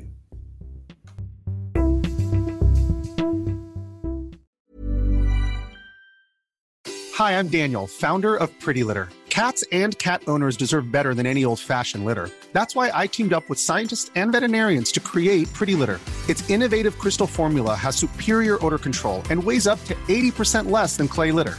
Pretty Litter even monitors health by changing colors to help detect early signs of potential illness. It's the world's smartest kitty litter. Go to prettylitter.com and use code ACAST for 20% off your first order and a free cat toy. Terms and conditions apply. See site for details. Planning for your next trip? Elevate your travel style with Quince. Quince has all the jet setting essentials you'll want for your next getaway, like European linen, premium luggage options, buttery soft Italian leather bags, and so much more. And is all priced at 50 to 80% less than similar brands. Plus, Quince only works with factories that use safe and ethical manufacturing practices. Pack your bags with high-quality essentials you'll be wearing for vacations to come with Quince. Go to quince.com slash pack for free shipping and 365-day returns.